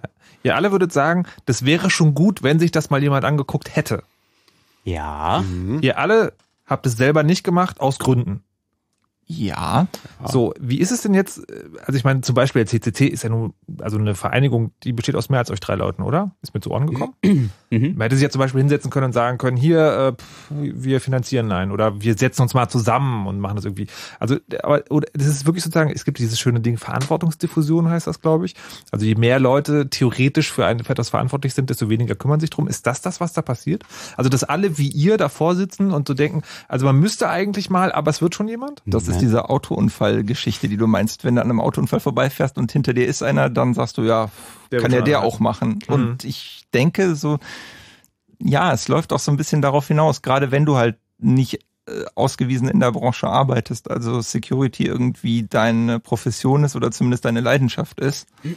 Ähm, Na, na, es gibt äh, es gibt eine Geschichte von äh, von von Großprojekten, wo jemand hingegangen ist und wir müssten mal ähm, Software bauen, die uns ähm, ja, Toll Collect, ne, die uns äh, die äh, PKW-Maut oder die LKW-Maut äh, einspielt und dann ähm, wurde das von den üblichen Verdächtigen, die bei so Ausschreibungen ähm, immer ganz vorne mit dabei sind, ähm, genau alle Spezifikationen der Ausschreibung zu erfüllen, aber am Ende vielleicht eher so hm, nur minder begabte Programmierer am Start haben, ähm, wird es dann implementiert. Das heißt, wenn der CCC sich hinstellt und sagt, so wir wedeln mal mit ganz viel Geld, braucht es dann am Ende äh, auch wieder Projektmanagement. Es braucht irgendjemanden, der ähm, bestimmen kann, wohin soll das Geld gehen, äh, wie, nach welchen Auswahlkriterien äh, wollen wir die Leute bestimmen. Äh, ist, es nicht so einfach. Das ist wie ziemlich viel Sozialdynamik, die am Ende dazu führt, dass äh, dann man auch dafür sorgen muss, dass die Mittel ordentlich verwendet werden. Und das äh, weiß nicht, ob das so im, im Scope vom CCC gerade ist, äh, das genau das zu leisten. Ja, aber ihr habt das vorhin bei, bei TrueCrypt zum Beispiel erzählt, dass genau das passiert ist, dass sich da jemand rangesetzt hat und gesagt hat, so ich gucke jetzt diese Software mal an. Wie ist das denn gelaufen? Es gibt immer, äh, also auch der Heartbleed-Bug wurde gefunden, als sich Google ein paar Engineers, die sie für schlau gehalten haben, genommen hat und für eine Weile bezahlt hat. Mhm. Und auch da sind sie dann über den Fehler gestolpert und ähm, haben den dann äh, öffentlich gemacht. Es gab auch noch jemand anders, der den unabhängig davon gefunden hat, äh, aber Zumindest sind es gerade ähm, Organisationen, die ähm, davon leben, dass das Internet einigermaßen sicher ist und dass die Informationen halt nur bei ihnen landen und nicht bei irgendjemandem anders. Deswegen hat Google gesagt, boah, wenn alle auf OpenSSL vertrauen, dann gucken wir da auch mal rein. Äh, ich denke aber, dass es, wenn es ein so wichtiges Teil der kritischen Infrastruktur ist, die das Netz betreibt, dann sollte eigentlich eher der Staat mal dahergehen und sagen, wir haben sowas wie das äh, BSI. Das ist genau dafür da, äh, für die sichere Informationstechnologie ähm, zu sorgen. Die sollten dann mal hergehen und sagen, nach Best Practices in der Industrie gucken wir dann mal drauf und. Okay. Also, dann fasse ich mal das Ergebnis der letzten halben Stunde und ihr könnt nachher widersprechen. Ja? Ich fasse das jetzt nur als äh, kleines Ding zusammen. Die Idee vor diesem Open Source macht das Ganze irgendwie sicherer, ist eigentlich, wenn wir es mal zusammenfassen, Quatsch. Ob das stimmt oder nicht, klären wir gleich. Fritz.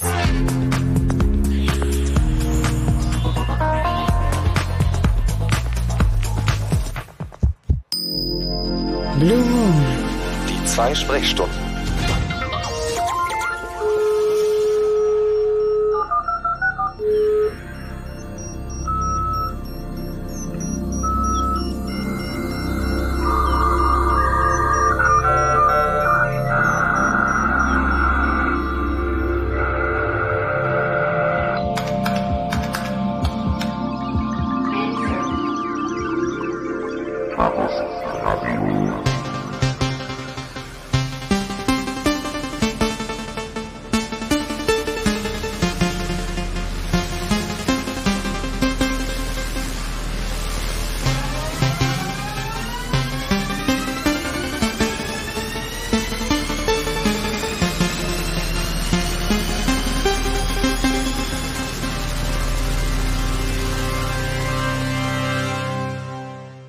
Ihr seid im Chaos Radio im Blue Moon. Es ist genau 23 Uhr und hier sind die Nerd News mit Scarlett Kuboschek. Bundesanwaltschaft will nicht in Geheimdienstaffäre ermitteln. Generalbundesanwalt Range wird nach Berichten der Süddeutschen Zeitung nicht wegen des Verdachts auf Spionage ermitteln. Der CCC und die Humanistische Union hatten Strafanzeige gestellt. Snowden selbst bestritt je von offizieller Stelle wegen Unterlagen kontaktiert worden zu sein. Die Opposition bezeichnete das Nichtermitteln als beispiellosen Akt der Rechtsbeugung iPhone als Geisel genommen. Unbekannte haben die Apple-IDs etlicher iPhone-Benutzer in Australien und Neuseeland übernommen. Über die eingebaute Find My iPhone-Funktion sperrten sie die iPhones der Besitzer und stellten eine Lösegeldforderung. Die Unbekannten drohen darin mit dem Löschen des iPhones, falls der Besitzer der Forderung nicht nachkommt. Apple gab in einer Stellungnahme bekannt, dass der Cloud-Dienst selbst nicht gehackt worden sei. BSI warnt vor gehackten FTP-Servern. Das Bundesamt für Sicherheit in der Informationstechnik hat bei der Analyse eines sogenannten Botnetzes 200.000 Passwörter zu FTP-Servern gefunden. Diese werden vermutlich verwendet, um auf den dazugehörigen Webservern Schadsoftware abzulegen. Die so infizierten Webseiten nutzen Sicherheitslücken von Browsern aus, um die Rechner nichtsahnder Nutzer zu infizieren. Die betroffenen Administratoren sollen nun von ihren Hosting-Providern informiert werden. Die Nerd News mit Scarlett Kubosek. Vielen Dank.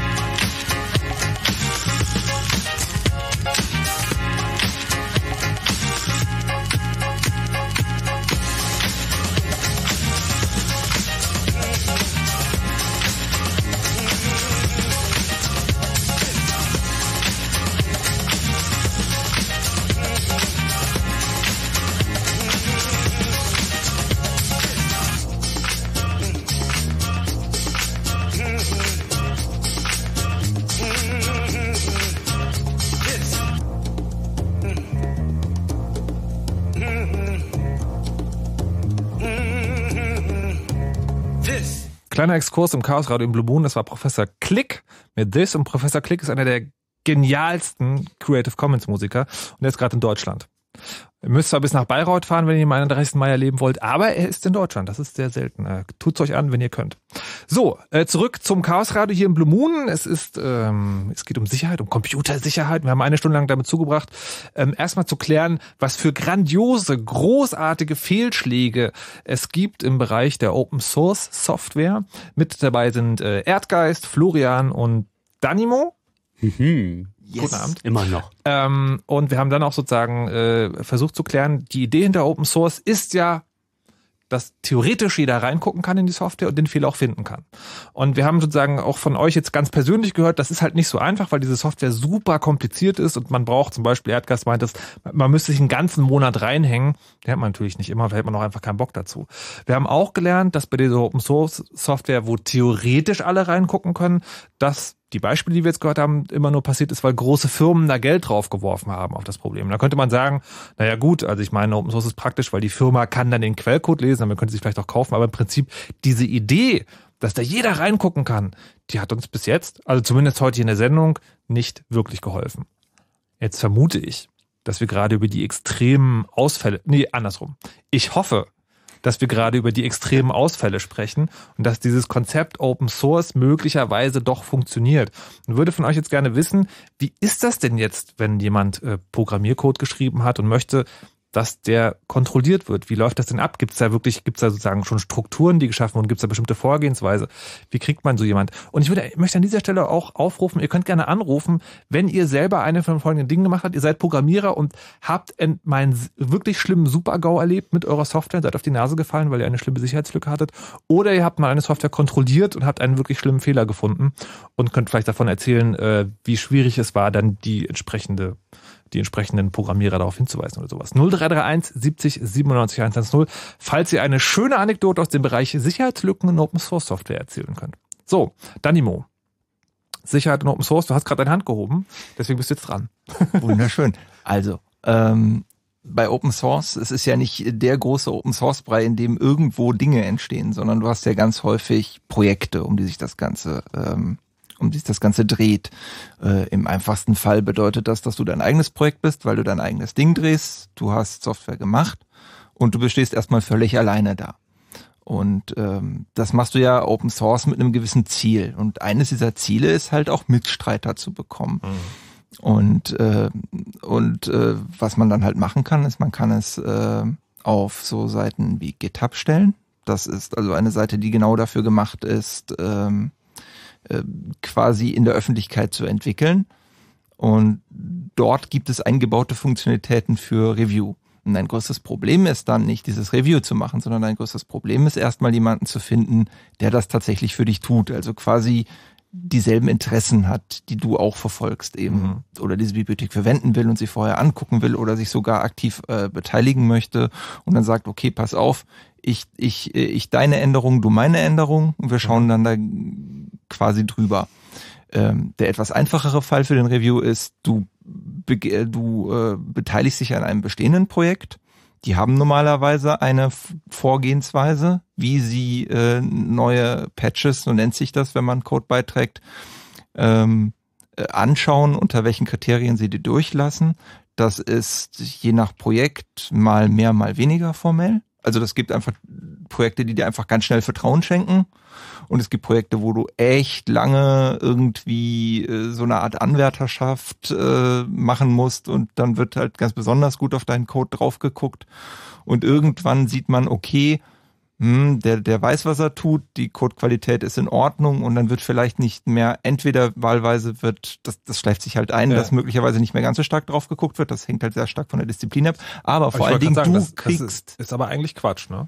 Das ist das, was du eigentlich nicht willst. Du ja. willst eigentlich, dass äh, das. Äh da gibt's eine ganz lustige Anekdote, dass äh, dieser Heartbleed-Bug, der ja. wurde ja dann ganz schnell von äh, mehreren großen Projekten, die diese OpenSSL-Bibliothek mit ausliefern, naja, nicht gefixt, aber erstmal wurde das ähm, dieses äh, Feature, dieses dieser Programmteil ausgeschaltet und äh, die Bibliotheken äh, nochmal neu zusammengerollt und mit ausgeliefert. Und eins der Projekte, das OpenBSD-Projekt, was äh, sich jetzt auch auf die Fahnen geschrieben hat, dieses OpenSSL-Projekt heile zu machen, die haben dann gleich äh, ganz, ganz panisch darauf reagiert, haben dann in die Zeile in dem einen Pfeil, was dafür sorgt, dass es gebaut wird, ähm, gesagt, dann mach mal dieses Feature bitte nicht und haben dann Rechtschreibfehler eingebaut. Also sie haben irgendwie ein S hinten vergessen und deswegen wurde das Feature trotzdem noch mitgebaut. Und zwei Leute aus dem Projekt haben da drauf geguckt, haben gesagt, ja, ist in Ordnung, haben es abgewunken, weil der Typ, der äh, Theoderat, der das da eingecheckt hat, äh, ja, so, der, der, der macht, der weiß schon, was er tut, der macht das üblicherweise richtig und ähm, ist dann ironischerweise auch, obwohl zwei Leute dann in diesem Open Source Projekt ähm, OpenBSD drauf geguckt haben, ist dann dieser Flüchtigkeitsfehler da auch durch durchgeflutscht. Also die ähm, Art und Weise nicht selber nochmal zu überprüfen, ob man gerade ähm, alles richtig gemacht hat und das dann ähm, als Rage-Commit, also als äh, noch echauffiertes, ähm, ja. echauffierte Art, äh, DOS-Software zu committen, äh, ist wie so ein. Es sind halt Menschen und die machen Fehler. Und äh, wenn nicht andere Leute da irgendwie nochmal wirklich ihre äh, Aufgabe nachkommen, den Fehlern ähm, anderer Leuten hinterher zu gucken, dann schleift sich das ein und dann kommt der Fehler da auch rein. Aber das ist ganz interessant, weil du kommst sozusagen schon an dieser Stelle da rein, dass Open Source Software halt immer auch sozusagen so, sozialpsychologisch ist. Ja, ja. Weil die, äh, weil man könnte ja sagen, da macht man so wie bei den Wissenschaftlern, also Peer Review, nämlich du kriegst den Code zwar vorgelegt, aber du weißt nicht, von wem er ist. Dann musst du ja richtig gucken. Das ist das eine, aber das andere ist, dass es äh, nur Menschen drauf gucken zu lassen, ist mir eigentlich auch zu wenig. In allen Projekten, die man heutzutage anfängt, würde ich sagen, dass automatisierte Code-Review, statische Code-Analyse, vielleicht noch ein sogenanntes Linting, also ein äh, Programm, was automatisch dafür sorgt, dass der Programmiercode immer gleich formatiert ist, dass mhm. irgendwie Leute, die irgendwie da ein Leerzeichen vor der Klammer, eins nach der Klammer machen, so die irgendwie nur Einrückungen nehmen, dass äh, das alles so weit normalisiert wird, dass jeder ähm, ganz genau weiß, was ihn erwartet, wenn er dieses Stück Programmcode sich auf seinen Rechner runterlädt, dann sieht es halt immer so aus, dass er nicht erst noch die äh, Lieblingseinrückungsgewohnheiten des Programmierers dort lernen muss, sondern ja. gleich raufguckt und das sieht. Und, und da sind wir bei Go-to-Fail wieder, ne? Genau. Weil das war ja genau das ja. Problem. Es wurden Konventionen angewandt, die, äh, die man halt so oder so machen kann. Da wurden sie halt so gemacht und dann haben ganz viele Leute das Problem möglicherweise deswegen übersehen, weil das dieses möglicherweise anders gewohnt sind. Und wir waren ja vorhin schon bei den Punkten, also weil du gerade sagst, man braucht auch diese automatische Code-Analyse, aber wir haben ja bei was bei GoToFail? Oder nee, was bei Heartbleed? war bei Heartbleed sozusagen haben wir gelernt, da hat genau das nicht funktioniert. Also du brauchst schon einen Menschen. Auch klar. Okay. Bloß es, ähm, ich könnte, es, ist ein, es ist ein mehrstufiges Modell und du musst erstmal schon so viel Anspruch an dich selber haben, dass du ähm, bei jedem Commit, also jedes Mal, wenn du neue Funktionalität in dein Projekt hinzugeben willst, dass du bevor du ähm, in die Öffentlichkeit entlässt, dass du es mindestens einmal bei dir testest, ob es überhaupt ähm, ein funktionierendes äh, Binary erzeugt. So, das passiert bei vielen Leuten nicht. Das ähm, gibt irgendwie inzwischen äh, haben sich Best Practices, also ähm, die so, so ein paar Standards herausgebildet, wie man seine Software schreibt, dass man bestimmte Fehler vermeidet. Es gibt irgendwie so Test-Driven Development. Das heißt, du schreibst zuallererst äh, einigermaßen formal auf, wie du glaubst, dass sich dein Stück Software verhalten soll. Das sind meistens irgendwie so für kleinere Units, die dann, sagen wir mal, das soll eine Addition machen und dann schreibst du halt so Tests. Ich will gucken, dass wenn der was addiert, dass dann auch die Summe rauskommt und dann gebe ich irgendwie noch ein paar Werte rein, wo, ne, keine Ahnung, bei der Division zum Beispiel sollte er einen Fehler zurückgeben, wenn man durch Null dividiert und ich schreibe zuerst meinen Test und schreibe danach die Funktion, die diesen Test erfüllen muss.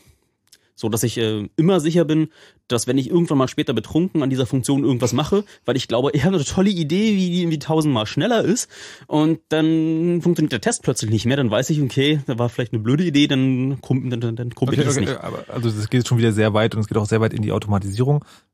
Na, das ist irgendwie, das ist sehr sozial. Das ist ja irgendwie schon, dass man sich hinsetzt und äh, sagt, ich möchte nicht einfach nur, ich bin schon schlau genug, dass wenn ich meine Software so runterschreibe, dass die dann schon stimmt, sondern dass sie mindestens noch von halbautomatischen oder vollautomatischen Werkzeugen überprüft wird. Und, und zwingt dich zu zwei Dingen. Äh, zum einen zwingt es dich sehr kleinteilig zu programmieren, weil nämlich diese, dieses, diese Tests, die du schreibst, die kannst du ja nur, wenn, wenn du jetzt anfängst, irgendwie eine Riesenfunktion, die ganz viel kann und ganz viel soll, ja, und dann schreib mal dafür Tests. Da wirst du nämlich wahnsinnig. Ja, okay, also okay, du zwingst aber, dich aber wir sind, zu einem sauberen aber sind, Also was, was gerade, warum wir gerade, warum ich meine, warum wir abweichen, ist, wir sind jetzt beim Programmierer selber.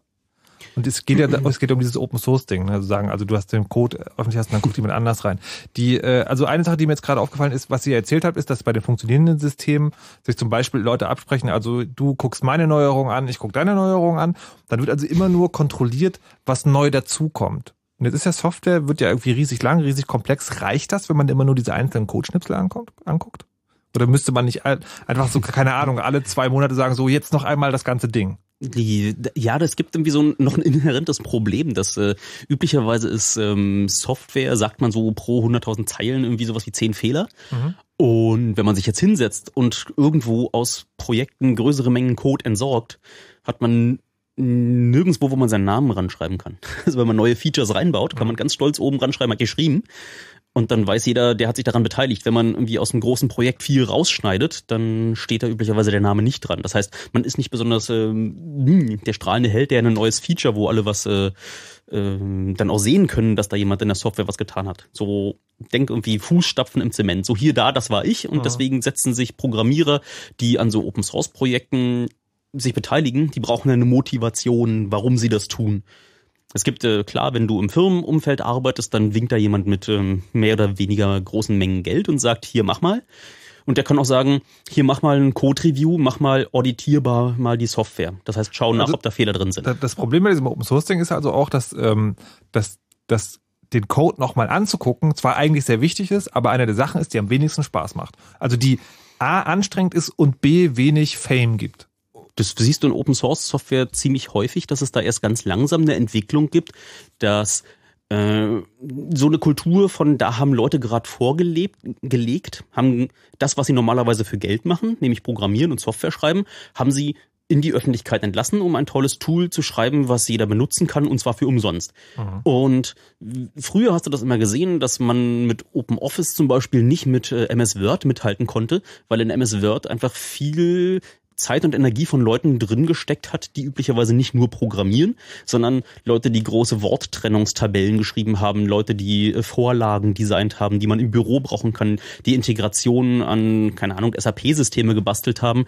äh, die einfach keinen Spaß machen, die, wo man jemanden, also die nicht, naja, es gibt immer Leute, die aus den lustigsten Dingen Spaß beziehen, aber ein Programmierer hat an sowas üblicherweise nicht Freude und ähm, dann wird es halt nicht gemacht. Und ähm, die Dynamik, dass jemand äh, sieht, Open Source Software ist was total Tolles, wo man sich dran beteiligen kann, auch wenn man kein Programmierer ist. Nehme ich als Grafiker was ich auch immer gerne gesehen ist, dass Open Source Projekte nicht so schön aussehen, weil wie lange sich. Ich nenne es liebevoll Open Source Style, wenn es hässlich ist.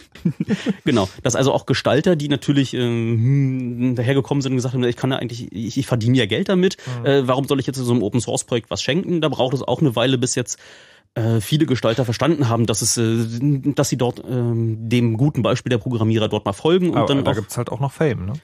Da gibt natürlich gibt's irgendwie auch Open Source Programmierer wollen Fame. Ja. ich das genau die Frage sagen. Also diese Reviews, also dieses nochmal angucken, da kannst du halt auch nicht deinen Namen dran schreiben und sagen so hier, ich habe das jetzt angeguckt. Na, ich habe ja, ich hab's ja selber erlebt. Ich habe ja ein, ein Stück Software geschrieben, mhm. heißt Open Tracker, wird benutzt bei The Pirate Bay in echt riesengroßem Stil. Und bevor ich dort, ähm, bevor die Software dort eingesetzt worden ist, habe ich mir auch, ich habe mir in die Hosen gemacht. Das ist so die prominente Software, da, Software da, die äh, mehrere zehntausend Requests pro Sekunde bearbeitet. Natürlich gibt es da irgendjemanden, der dann mal einfach nur ums Pirate Bay zu zeigen, dort ähm, dann Fehler in der Software sucht. Und dann bin ich rumgegangen, habe bei allen gefragt, ob sie nicht mal kurz auf wenigstens die kritischen Routinen in meinem Code drauf gucken wollen und ähm, habe dann überall Kopfschütteln geerntet, weil es halt, äh, naja, kostet halt Zeit und ähm, hätte normalerweise Geld gekostet und äh, die paar Leute, die dann ähm, die Zeit erübrigt haben, waren dann üblicherweise auch die, die nur als Praktikanten in den Security-Firmen gearbeitet mhm. haben und äh, da nicht ihre ganze Expertise draufwerfen konnten. Das, ist echt so Security Review, so das, das kleine ungeliebte Kind. Na, ich bin gespannt. Wir können über die Zukunft davon äh, gleich noch reden. Florian, hast du auch schon Erfahrung gesammelt? Also selber jetzt persönlich mit wie, wie das überhaupt funktioniert mit diesem Review? Oder hast du vielleicht selber sogar schon mal was reviewed? Mhm ich kam irgendwann mal in die äh, etwas äh, unglückliche Lage, mir PHP bringen zu müssen, um eine Software zu reviewen im Firmenumfeld und das war kein Spaß. Ich, ich überlege gerade, wenn man jetzt sozusagen jemand, der nichts über Programmiersprachen weiß, erklären kann, was PHP ist. PHP hat ungefähr den Ruf von, mh, hm, stellt euch vor, Cindy aus Marzahn macht zusammen mit Heino einen Song und ihr solltet die theoretische Musikanalyse dafür schreiben. Ich glaube, das trifft es ungefähr. Glaube, das ist gar nicht mal so schlimm, weil die folgt gewissen Formalien. Ähm, also, Okay. ich, also PHP ist eine Sprache, die hat halt, also ich dachte, die hat Seiteneffekte. Ich habe später gelernt, dass die Seiteneffekte das Konzept dieser Sprache sind.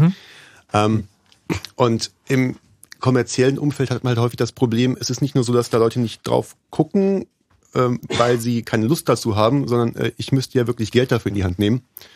Und wenn ich dann die Abwägung mache, naja, A, kostet es Geld, jemanden drauf gucken zu lassen, naja, hm, ist das das eine. Dann kostet es auch noch Geld, die Fehler, die der findet, zu fixen und zuzumachen. Und ähm, dann mache ich die Abwägung, naja, wenn mir jetzt jemand meinen Webshop aufmacht, dann bin ich dagegen versichert und habe maximal diesen und jenen Ausfall. ähm, es ist vielleicht billiger, den Bug einfach drin zu lassen, weil es ist eh unwahrscheinlich, dass jemand ihn findet. Und ähm, es ist halt nicht nur so, dass jemand die Software nicht nur angucken kann, weil sie nicht Open Source ist. Ja. Ähm, selbst wenn da Fehler bekannt sind, heißt es nicht, dass sie gefixt werden, weil die kosten Geld und dann muss man die Software wieder neu ausrollen und an die Kunden verteilen und denen erklären, warum man eigentlich so schlecht ist mit diesem Software entwickeln und dauernd wieder neue Versionen rausbringen muss und dauernd erklären muss, warum da wieder Fehler drin waren. Ähm, so dass das auch in dem Umfeld jetzt nicht wirklich voll befriedigend ist, auch wenn da das Geld da wäre, um Reviews zu machen. Das, das, also je mehr ich drüber höre, desto verwunderlicher finde ich, dass es überhaupt schon mal als Software angeguckt wurde. Danimo, wie ist es bei dir? Hast du auch schon so äh, Erfahrungen gesammelt? Das klingt jetzt anrüchig. Nee, äh, Es ist wie auf der ja, Bravo. ja, aber- ne? aber- Rosa Seiten einmal. ähm, also ich äh, arbeite beim äh, QT-Projekt mit unter anderem. Ähm, und dort, erklär mal noch mal kurz, was das ist, für das Leute, die äh, wäre wär jetzt meine nächste Ach so, gewesen. vorbildlich. Ja, und zwar ist das eine Bibliothek, mit der man letztendlich sehr einfach für verschiedene Plattformen Programme schreiben muss. Normalerweise musst du ja irgendwie für Linux was schreiben, für Mac was schreiben, für Windows was schreiben, für irgendwelche Embedded-Geräte was schreiben, für deine Handys was schreiben, musst jedes Mal quasi eine andere Software dafür hernehmen. Und Qt ermöglicht dir das halt alles mehr oder weniger über einen Kamm zu scheren. Das ist quasi wie eine Bibliothek, die Verschlüsselung ermöglicht, nur für etwas anderes. Grob gesagt. Äh, ich kann dir nur bedingt folgen. Entschuldige. Ähm, aber es ist, es ist einfach wie, wie eine SSL-Bibliothek. Du willst eigentlich nur dein Problem lösen und das Problem äh, auf äh, liebe Plattform, liebes Windows, liebes macOS, mach das doch mal für mich oder zeichne für mich dieses Fenster. Das nimmt dir das, äh, das Qt ab. Ah, okay. Also das heißt, ich kann in meiner Software dann sagen, äh, Software, zeichne einen Kreis. Und diese Oder mal mir ein Fenster, mal mir einen Button. Okay, also sagen, Genau. ma- mach Effekte und dann die Software übersetzt das automatisch in für das jeweilige Betriebssystem, wie es dort genau funktioniert. Genau. Und Okay. das sehr Unschöne ist, du musst das natürlich auch für, und da sind wir wieder beim Thema, äh, SSL leisten. Also du hast da natürlich eine, eine, eine, eine, Browser-Komponente, du möchtest ja auch gerne Netzwerkverkehr machen, du möchtest gerne in der Lage sein, mit äh, verschlüsselt mit Servern zu reden. Also ist dort auch eine OpenSSL-Integration mit drin. Und auch das äh, muss irgendwie getestet werden, auch das muss irgendwie ähm, sichergestellt werden, dass es das tut, was es soll. Also Und wie- du wie kannst du ja das mit, gemacht? du kannst ja mit OpenSSL noch schlimme Dinge tun. Ich hatte jetzt den Vorteil, ähm, es war schon vieles da und ich habe eigentlich nur noch Fehler gefunden, die ich da drin beheben wollte. Und was ich da getan habe, ist, ähm, ich habe mir erstmal angeguckt, ähm, ist dieses Problem in meinem Programm? Nein, da war es nicht. Ist das Problem in Qt? Ja, ist es. Aber ist es vielleicht auch in OpenSSL? Dann habe ich festgestellt, Mist, es ist in OpenSSL. Und dann habe ich mir OpenSSL angeguckt und dann ist genau das passiert, was Erdgeist gesagt hat. Ich habe ganz schnell wieder zugemacht und habe beschlossen, das Ganze ein Layer drüber zu beheben. Also quasi in, in Qt, was in dem Fall tatsächlich auch ein valider Ansatz war. Naja, aber, Aber das, das Problem ist, du siehst schon, man, man Nee, versucht also es du gar hast, nicht. Nee, aber du genau, du hast, du hast halt einen Fehler gefunden, der ja alle betrifft. Genau. Du hast ihn für dich repariert. Nein, also für, für das, Für das Projekt, nachdem genau. ich festgestellt habe, dass jeder andere, was offensichtlich nur bei ganz wenigen der Fall war, aber jeder andere, der das gemacht hat, hat auch einen Workaround um das eigentliche Problem gemacht, um bloß nichts in OpenSSL Also anfassen wisst ihr, zu diese. Sendung dauert jetzt anderthalb Stunden und ich bin jetzt an dem Punkt angekommen, wo ich mich wundere, warum das Internet noch nicht explodiert ist. Also ich meine, ist es ja quasi, Ja, aber ist es doch. okay. So, wir haben jetzt tatsächlich einen Anrufer. Martin, ist 29, kommt aus Wien und hat eine Frage. Hallo Martin.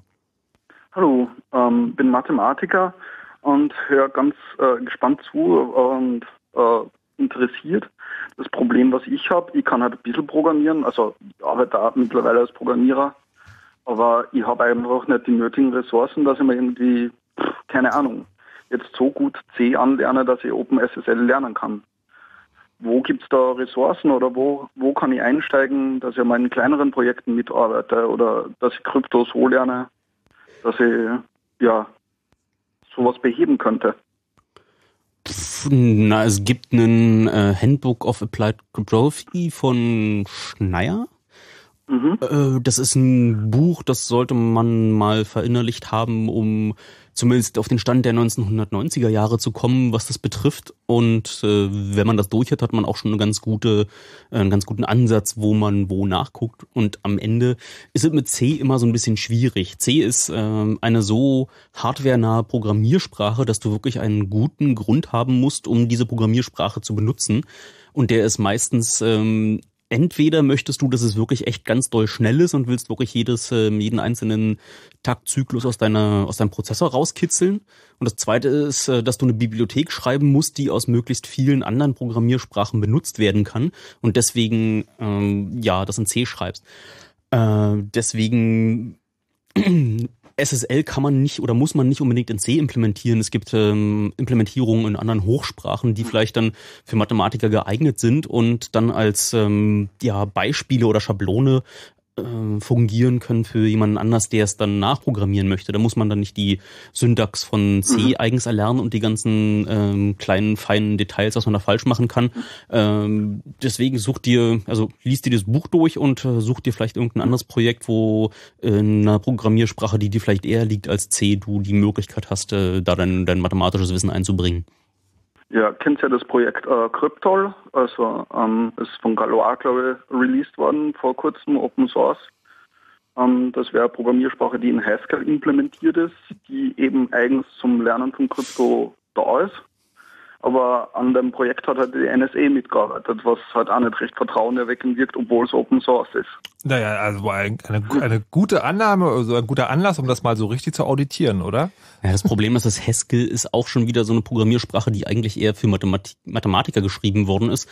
Äh, ist doch perfekt ist, für Martin. Na, ja, es hat so eine Unisprache, aber die ist, die, die übersetzt, also, sich, warte, übersetzt von, sich sehr schwer für den Normalprogrammierer. Okay, äh, liebe Leute, ich, ich, glaube, wir driften jetzt in eine Richtung ab, die möglicherweise zu fachspezifisch ist ähm, und vielleicht für Martin spannend ist. Martin, folgendes. Es gibt eine E-Mail-Adresse zu dieser Sendung, die heißt chaosradio.ccc.de.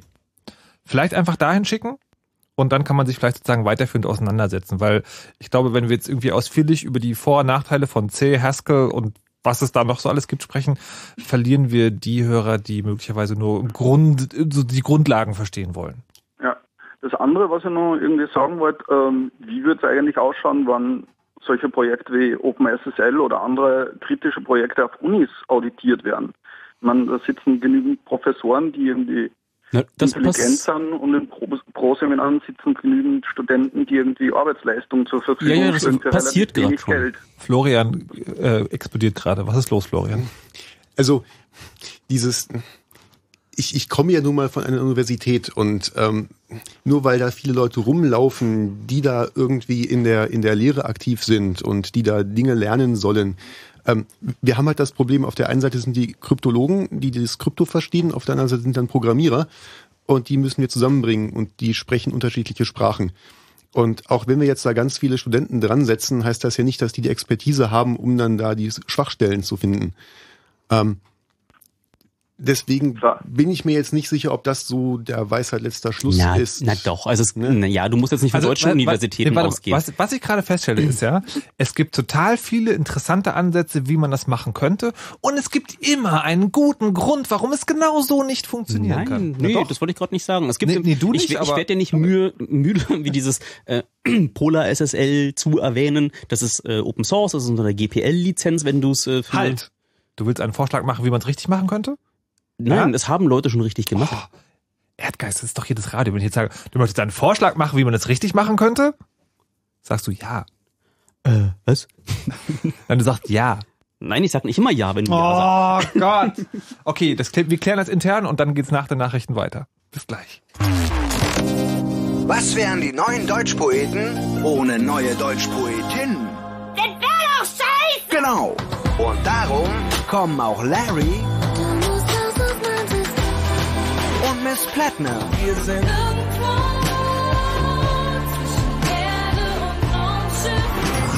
Fritz, die neuen Deutschpoeten. Am Freitag, den 5. September mit Max Herre und einen Tag später mit Materia. Oh mein Gott, dieser Himmel.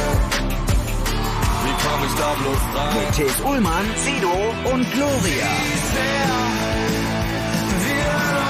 Und jetzt auch mit Larry und Miss Platinum. Und das sind immer noch nicht alle. Die neuen Deutschpoeten. Freitag 5. und Samstag 6. September. Live im IFA Sommergarten der Messe Berlin. Solange es noch Karten gibt, gibt's Karten überall, wo es Karten gibt. Im Kombi-Ticket für beide Tage oder einzeln für Freitag oder Samstag. Die neuen Deutschpoeten. Das Fritz Open Air Festival. Fritz. Und das hört man. Um kurz nach halb zwölf Fritz. Nachrichten. Mit Scarlett Kubosek. Die französische Regierung korrigiert ihre Politik. Der Grund ist der Sieg der rechtsextremen Front National bei der Europawahl. Jetzt wird das geplante Ausländerwahlrecht auf Kommunalebene doch nicht eingeführt. Präsident Hollande hatte eine entsprechende Gesetzesänderung im letzten Wahlkampf versprochen. Doch dafür fehle jetzt der Rückhalt in der Politik, hieß es aus Paris. Bei der Eurowahl wurde die rechtsextreme Partei stärkste Kraft in Frankreich. Hollandes Sozialisten mussten eine Schlappe hinnehmen. Der Bürgerkrieg hat die syrische Wirtschaft völlig ruiniert. Die Bevölkerung sei verarmt, das steht in einem Bericht der UNO. Die Arbeitslosigkeit ist demnach seit dem Jahr 2011 von 10 auf 54 Prozent hochgeschossen. Weniger als die Hälfte der Kinder in Syrien geht noch zur Schule. Beobachter schätzen, dass bis April 2014 mindestens 150.000 Menschen getötet wurden. Die Europäische Union hat ihre Sanktionen gegen syrische Firmen und Vertraute von Machthaber Assad heute um ein Jahr verlängert. In der Ostukraine ist weiter gekämpft worden. Die Übergangsregierung in Kiew sagt, dass Bewaffnete in der Region Lugansk versucht haben, eine Kaserne zu stürmen. In der Stadt Donetsk sollen Milizen gegen Plünderer vorgegangen sein. Eine Bestätigung von Unabhängigen gibt es nicht. In der Nähe von Slawiansk haben prorussische Separatisten einen Hubschrauber abgeschossen.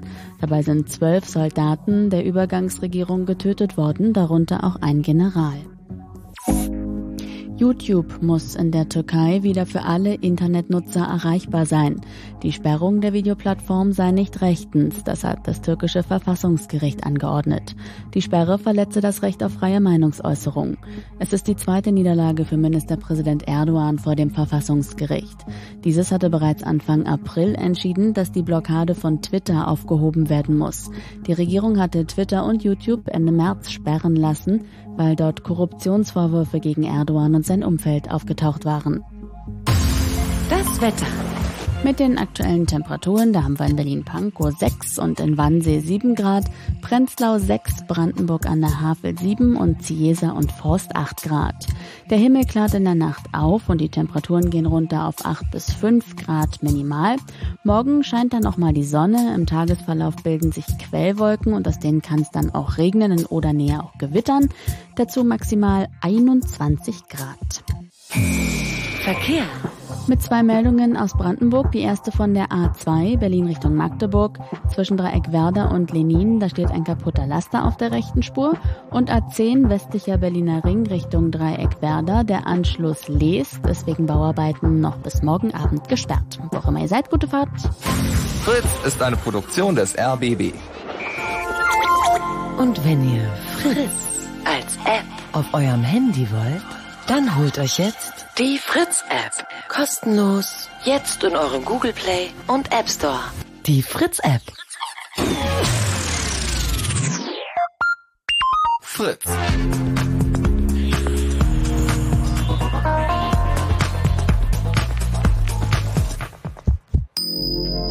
Blue Moon. Die zwei Sprechstunden. Im Chaos Radio, im Blue Moon sind heute zu Gast vom Chaos Computer Club der Herr Danimo. Hallo. Der Florian. Hallo. Und der Erdgeist. Und wir sprechen heute über Open Source Software, die Sicherheit machen soll. Und haben festgestellt, das ist gar nicht so einfach. Und ähm, haben halt darüber geredet, warum ist das so krass, was für Fehler da passiert sind, wie wirken sie auf uns aus, was sind eigentlich die Vorgehensweise, die man normalerweise so an den Tag legt, wenn man will, dass Software nochmal von Leuten angeguckt wird, damit auch wirklich sichergestellt wird, dass sie sicher ist. Und was so jetzt grob vereinfacht zusammengefasst äh, rausgekommen ist, ist, theoretisch ist es denkbar, dass diese Software, wo der Programmiercode in der Öffentlichkeit verfügbar ist, auch entsprechend kontrolliert wird. Praktisch gibt es immer so, naja, Verpeil, ökonomische Überlegungen, äh, wir haben was anderes zu tun. Also es, es gibt so sehr viel, müsste man mal, macht man aber nicht. Und Erdgeist meint aber so, nee, es gibt aber schon ein Beispiel, wo das funktioniert. Herr Erdgeist, bitteschön. Ja, es gibt da das Beispiel von der belgischen Universität, die zwar von der Regierung gesponsert, aber sich mal hingesetzt haben und eine Bibliothek geschrieben haben, in der alle Primitiven und die meisten Annahmen, die sich irgendwie formal beschreiben ließen, auch bewiesen worden sind, dass sie genau nur das tun und dass sie keine Sicherheitslücken beinhaltet und auch keine logischen Fehler beinhaltet. Und diese Bibliothek heißt halt Polar SSL und das einzige Problem daran ist, dass sie mit äh, GPL mit einer Lizenz daherkommt, die nicht für jeden Anwendungsfall ähm, geeignet ist. Mhm. Es gibt ähm, andere Projekte, äh, Freunde von mir schreiben in OCaml gerade eine OCaml TLS-Implementierung, äh, die auch ähm, erstens sehr klein ist ähm, im äh, Zeilen auf, äh, von, von Code und die sich ähm, auch sehr stark am Standard anlehnen. Und die sind jetzt just gerade dabei und das Problem ist, dass der Standard, naja, er ist nicht wirklich in sich widersprüchlich, aber er lässt einfach, der Standard ist einfach eine Beschreibung des Status quo zu irgendeiner Zeit und ähm, sehr, äh, ja, sehr durchlässig und erlaubt ziemlich viel. Das heißt, eine Bibliothek, die genau dieses äh, SSL oder TLS implementieren möchte, was in OpenSSL auch implementiert war, hat jetzt viele Schwierigkeiten, sich standardkonform zu verhalten, so dass es auch mit wirklich jedem Windows 95 Internet Explorer 4 noch äh, reden kann und dort sichere Webseiten ausliefern kann ja. und trotzdem äh, die schlimmsten Fehler vermeidet. Das heißt, ähm, dort abzuwägen. Auf der einen Seite der ganze Gehirnschmalz, was die Ingenieure schon in das äh, Formulieren des Standards gesteckt haben.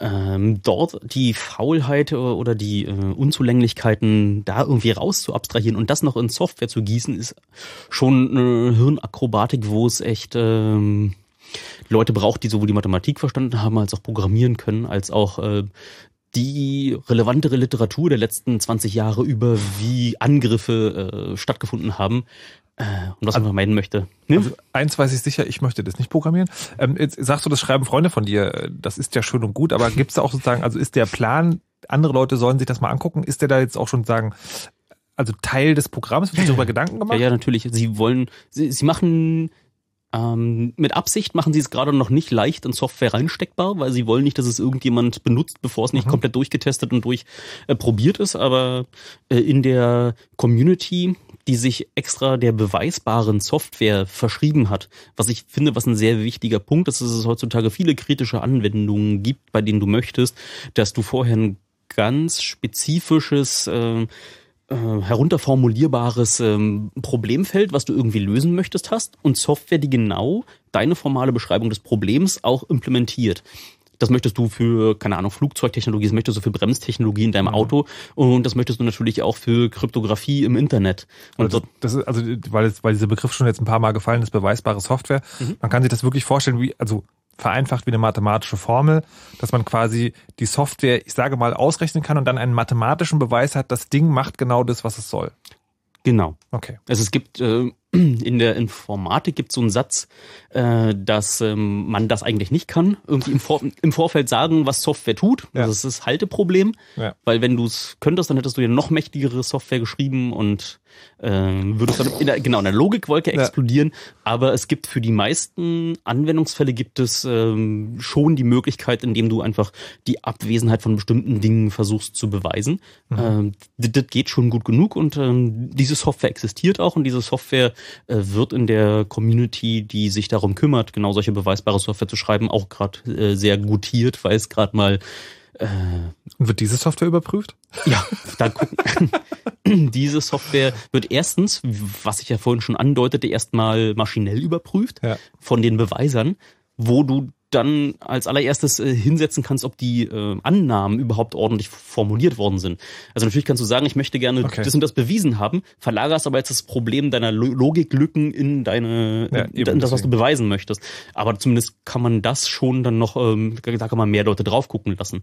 Okay, also die, also die Forderung wäre sozusagen, ähm, wir brauchen staatliche Finanzierung und mehr Beweisbarkeit in Software oder? Oder Wie- wie- also wie- ganz wie- dünnes Eis auf Nee, ja, das das Wege, aber ja, ja, ja, natürlich. Also staatliche Stellen, ich weiß nicht, ob es unbedingt staatliche Stellen sein müssen, aber ich finde, dass der Staat gerade eigentlich dieser ureigensten Aufgabe nachkommen muss. Also sie sorgen auch dafür, dass auf Autobahnen nichts rumfährt, was äh, äh, ins nächste Stauende rast und äh, Mhm. viele Opfer macht. Und inzwischen sind die wirtschaftlichen Schäden, die entstehen können, wenn in großen Kryptobibliotheken Dinge platzen, sind einfach schon so Soli-Zuschlag für Code Review. ja, und es ist vor allem nicht so teuer, wie jetzt äh, mal bundesweit einen TÜV aufzuziehen, ist wie um diverse Größenordnungen teurer als äh, Ja. dort mal, naja, es braucht da gutes Projektmanagement und es gibt Leute, muss Leute geben, die mit so einer Rasselbande von verrückten Nerds irgendwie klarkommen, die die managen können, die dann auch äh, Erwartungsmanagement äh, hinbekommen. Und so eine von den Ideen ist einfach äh, kleinere Mengen Geldes immer in wohldosierten Häppchen rauszugeben und das dann oft machen zu lassen. Also man, man sagt einfach von den 100 Projekten gehe ich mal davon aus, dass 90 Prozent irgendwie eh nichts werden, aber von den 10 Prozent finden wir dann raus, dass das funktioniert hat. Aber pumpen da nicht so viel Geld hin, dass es sich jetzt für Siemens oder T-Systems lohnt, ihre ähm, Abteilungen, die darauf Ah, okay, äh, trainiert sind, äh, große Mengen Fördergeld abzugreifen, was ja immer, immer das Problem ist. Wenn du Okay, okay auch- aber das, ist, ne, das Ja, führt, aber- führt wir weit. Also sagen, dass man, ne- dass man, dass man eine Art und Weise findet, wie die öffentliche Hand äh, gerade sozusagen auch, ich sag mal, Freelance Open Source Programmierer fördert und sagen nicht nur große Firmen. Ähm, wie ist es bei den anderen? Habt ihr, habt ihr Ideen oder Wünsche an, an Open Source, wie Open Source und die Community selber das besser machen könnte in Zukunft? Schweigen. Danimo?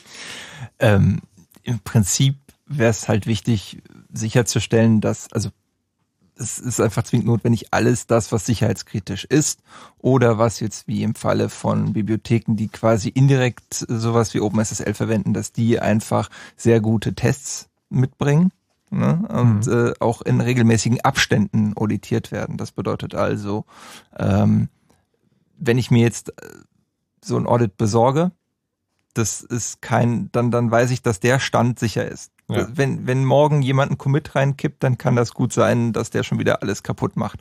Das bedeutet, sowas muss in regelmäßigen Abständen passieren und möglichst auch von Leuten, die quasi eine andere Brille äh, anhaben. Also Die nicht selber tief im Projekt drinstecken. Genau. Okay. Wie, wie motiviert man solche Leute? Naja, auch wenn Florian mich dafür schlagen wird, ich finde diese Idee, ich finde diese Idee ähm, letztendlich ähm, Unis damit zu beauftragen gar nicht so schlecht. Und es passiert auch schon. Also ich kenne das, ich hatte bei einem anderen Open Source Projekt tatsächlich Leute von, ich glaube es war von der Ruhr-Uni Bochum, die sind da sehr umtriebig.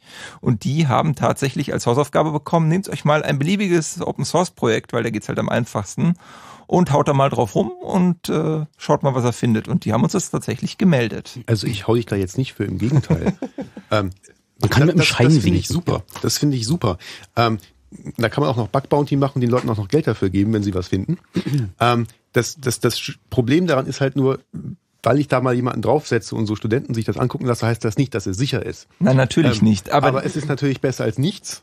Ähm, viel besser als nichts. Genau, du musst das halt einfach ökonomisch betrachten, auch wenn es scheiße ist. Und äh, du musst erstmal was Besseres finden. Und klar, so eine staatliche äh, Finanzierung wäre zum Beispiel eine Möglichkeit. Aber ähm, das, das ist ja auch selbstverstärkend. Wenn du Leute hast, die sich an sowas probieren, dann kommen da möglicherweise auch mehr Leute hinten bei raus, die von sowas, die in sowas wie Code Review kompetent sind. Bra braucht nur zwei Sachen. Das eine ist, dass natürlich die Projekte, die da irgendwie plötzlich Bug-Reports kriegen von Leuten, ähm, die A ernst nehmen und äh, denen auch durchaus freundlich gesonnen gegenüber reagieren und nicht sagen, ah, das haben sich schon Profis angeguckt, du hast doch keine Ahnung. Ähm, Oh nein, nein, nein, das ist ja nicht nur, das ist ja nicht nur das. Im OpenSSL-Fall war es ja so gewesen, dass da im Vorfeld schon Leute kamen und bestimmte Dinge gefixt haben, die sich im Nachhinein immer noch als Fehler herausgestellt haben, aber OpenSSL selber, weil sie zertifiziert waren, diese FIPS-Zertifizierung, die wir vorhin angesprochen haben, ist ja von der US-amerikanischen Regierung einmal rausgegeben, da dieser Softwarestand, der ist sicher und den kann man einsetzen für Regierungsprojekte. Und dann hat das OpenSSL-Projekt sich am Ende aktiv dagegen gesträubt, bestimmte Fehler zu heile zu machen, weil sie dadurch ihre Zertifizierung verloren hätten. Haben also plötzlich diametral andere Interessen als ihre Benutzer. Und das ist äh, ein großes Problem, was du auch in Firmen hast, dass die auch ihre Software nicht updaten können, weil sie sonst ihre für den, keine Ahnung, im Radio betriebenen, hast du nicht neulich irgendwie auch noch ein Windows 95 irgendwo benutzt? Nein, nein, nein, nein, nein, nein, nein. Das, es äh, war ein XP. dass äh, man dort seine Server nicht updaten kann, weil man sonst die ähm, Zertifizierung verliert, wo sich da mal vor 20 Jahren eine Firma angeguckt hat, dass der Stand schon in Ordnung ist. Und wenn man dann die neue Version einspielt, weil da irgendwie 100 Sicherheitslücken behoben sind, das geht einfach nicht, weil du dann neu zertifizieren musst und es kostet Geld. Und zwar meist viel Geld, weil du dann wieder eine Firma kommen lassen musst, die sich mit sowas auskennt und dir dann wieder so einen eigentlich wertlosen Stempel ins Heft drückt. Dass das Also, äh, ich, Also halte, ich halte fest, wertloser Stempel ist teurer als äh, tatsächliche Codeüberprüfung. Florian, du wolltest noch was sagen? Also wir waren ja eben noch bei den Wünschen äh, an Ja. die Open Source Community oder so. Ähm, also ich fänd's halt total super, wenn, wenn Leute sich Code angucken, dass ähm, das, was sie dann da eventuell finden oder was sie meinen gefunden zu haben, sich dann auch Leute wirklich ernsthaft angucken. Ähm, natürlich ist es schwierig als Entwickler, wenn da dauernd jemand kommt und sagt, du, äh, du hast da Blödsinn gebaut, das geht so nicht, das ist kaputt. Ähm, da muss man dann ruhig bleiben und tief durchatmen und vielleicht auch jemandem erklären, dass das vielleicht doch nicht kaputt ist. Und wenn er am nächsten Tag wiederkommt, ihm erklären, dass das immer noch nicht kaputt ist. Und wenn er wieder was gefunden hat, sich das immer noch ernsthaft angucken und Mhm. zugeben können, dass das wirklich vielleicht jetzt kaputt war. Und äh, was ich halt erlebt habe, du gehst irgendwo hin und sagst, das da ist potenziell ganz gefährlich, was ihr macht, und dann wird abgewiegelt, nein, nein, das, äh, also das, das wird nicht automatisch ausgeführt und das lassen wir jetzt, nein, das ist, das ist sicher. Und dann muss man halt argumentieren und muss zusätzlich zum Finden der Fehler auch noch argumentieren, dass das wirklich ein Fehler ist und warum das einer ist. Und das sorgt dann natürlich auch unter Umständen dafür, dass Dinge nicht so schnell behoben werden, wie man sich das vielleicht wünschen würde. Und auf der anderen Seite ähm, kann man natürlich auch viel machen, wenn man selber einen Bug gefunden hat. Tut man sich gerade bei Open Source Projekten, wo man jetzt davon ausgehen kann, dass da nicht Leute sitzen, die sofort mit jedem äh, auch durchaus etwas äh, diffizileren Bug äh, was anfangen können, äh, dass man ihnen quasi eine Erklärung dazu liefert, nicht nur was kaputt ist, sondern möglicherweise auch, wie man es besser machen kann. Äh, Es gibt durchaus Projekte, die da äh, mit Sicherheit dankbar für sind, weil sie, weil sie eben möglicherweise nur aus ein, zwei Leuten bestehen oder weil es eben Studenten im ersten Semester sind, die gesagt haben, wir machen das mal. Das ist jetzt nicht unbedingt bei, äh, äh, ich sag mal, sicherheitsrelevanten Projekten so, aber es gibt durchaus genügend Projekte, auch an denen man sich mal versuchen kann. Und gerade diese Projekte, wenn man halt mal üben will, dann sind die natürlich auch dankbare Ziele, weil man da möglicherweise auch mehr findet. also im Sinne von üben. So Fahrschule. Genau, üben. Also man kann wunderbar damit Erfahrungen sammeln, auch Code zu verstehen und auch zu sehen, wie Softwareprojekte eigentlich funktionieren, indem man einfach mal da reinguckt und versucht, das zu verstehen. ja, das habe ich einmal versucht, das ist gescheitert. Und am Ende gibt's immer noch die Möglichkeit, wenn sich ähm, die Programmierer eines Projekts äh, echt anstellen und die Bugs nicht fixen, die ihnen gemeldet werden, dann gibt's immer noch die Möglichkeit, einen sogenannten Fork zu veranstalten. Das heißt, äh, man schnappt sich den Programmcode, wenn er unter einer offenen Lizenz ist und sagt, okay, ich übernehme den jetzt mal ab hier, eure Copyrights bleiben alle drinne und ich äh, mache da mal eine neue Version, vielleicht unter neuem Namen, äh, gebe euch die Credits für das, was ihr geschrieben habt, aber mach ab jetzt mal alles richtig und wir fix alle Bugs, die ich gefunden habe, baue noch die Features ein, die ich denke, die rein müssen, baue alle Features aus, die ich denke, dass die unsicher sind und da nicht reingehören. Und das ist ja jetzt genau Hast du was da mit etwa ein Beispiel dafür? ja, da habe ich auch ein Beispiel dafür. Hat sich ja just als Heartbleed ähm, äh, auf die auf die Welt geschlagen. Es hat sich ja das OpenBSD-Team hingesetzt und dann gesagt, da sind in dem Meldesystem für Bugs äh, von OpenSSL sind zuweilen vier Jahre alte sehr schlimme Fehler, die nicht behoben worden sind aus den Gründen, die wir vorhin angeführt haben. Äh, wenn die sich dagegen sträuben, die Software sicher zu machen und äh, sich dagegen sträuben, auch den Code ordentlich zu formatieren, dass andere Leute ihn zu verstehen. Und wenn die Interessen nicht mehr mit denen der Community übereinstimmen, dann mm, können sie zwar das Projekt selber noch unter dem Namen fortführen, aber das OpenBST-Team hat jetzt äh, mit dem LibreSSL ein, äh, ja, einen Fork von OpenSSL, also sprich eine eigene Weiterentwicklung, eine sehr radikale Weiterentwicklung ähm, angefangen, die sie da auch gerade mit Werf betreiben, dort den Code lesbar zu machen und alles rauszuwerfen, was in 1970 vielleicht noch glaub, VMS-Support. Genau. ja, alte Wechsen oder äh, davon Also das sind Computer, die noch Dampfmaschinen, nicht wirklich, aber ihr versteht, was ich sagen Genau. Ähm, also ich habe jetzt in den, also die die zwei Stunden, das war eines der komplizierteren Chaos-Radios, das gebe ich zu.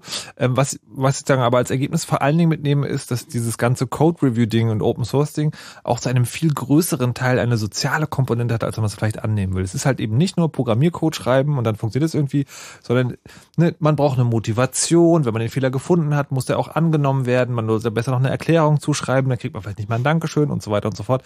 Das scheint mir alles sehr diffizil und ich bin froh, dass ich das nicht selber machen muss. Mir froh ist, andere Leute das machen. Warte, ist das nicht genau das Problem? Hm. Also, falls ihr programmieren wollt, äh, dann versucht das doch mal. Falls ihr selber Code-Reviews macht, äh, sagt mir Bescheid, wenn ihr mich trefft. Ich gebe euch gerne ein Bier aus, denn Dankbarkeit gebührt tatsächlich allen, die das machen. Das habe ich heute auf jeden Fall gelernt. Ähm, so, zum Schluss der Sendung kommen wir nochmal zu dem Thema zurück, mit dem wir angefangen haben. Ganz kurz, der Christoph hat nämlich noch angerufen. Hallo Christoph. Ja, guten, guten Abend. Abend. Du hattest auch noch eine Frage.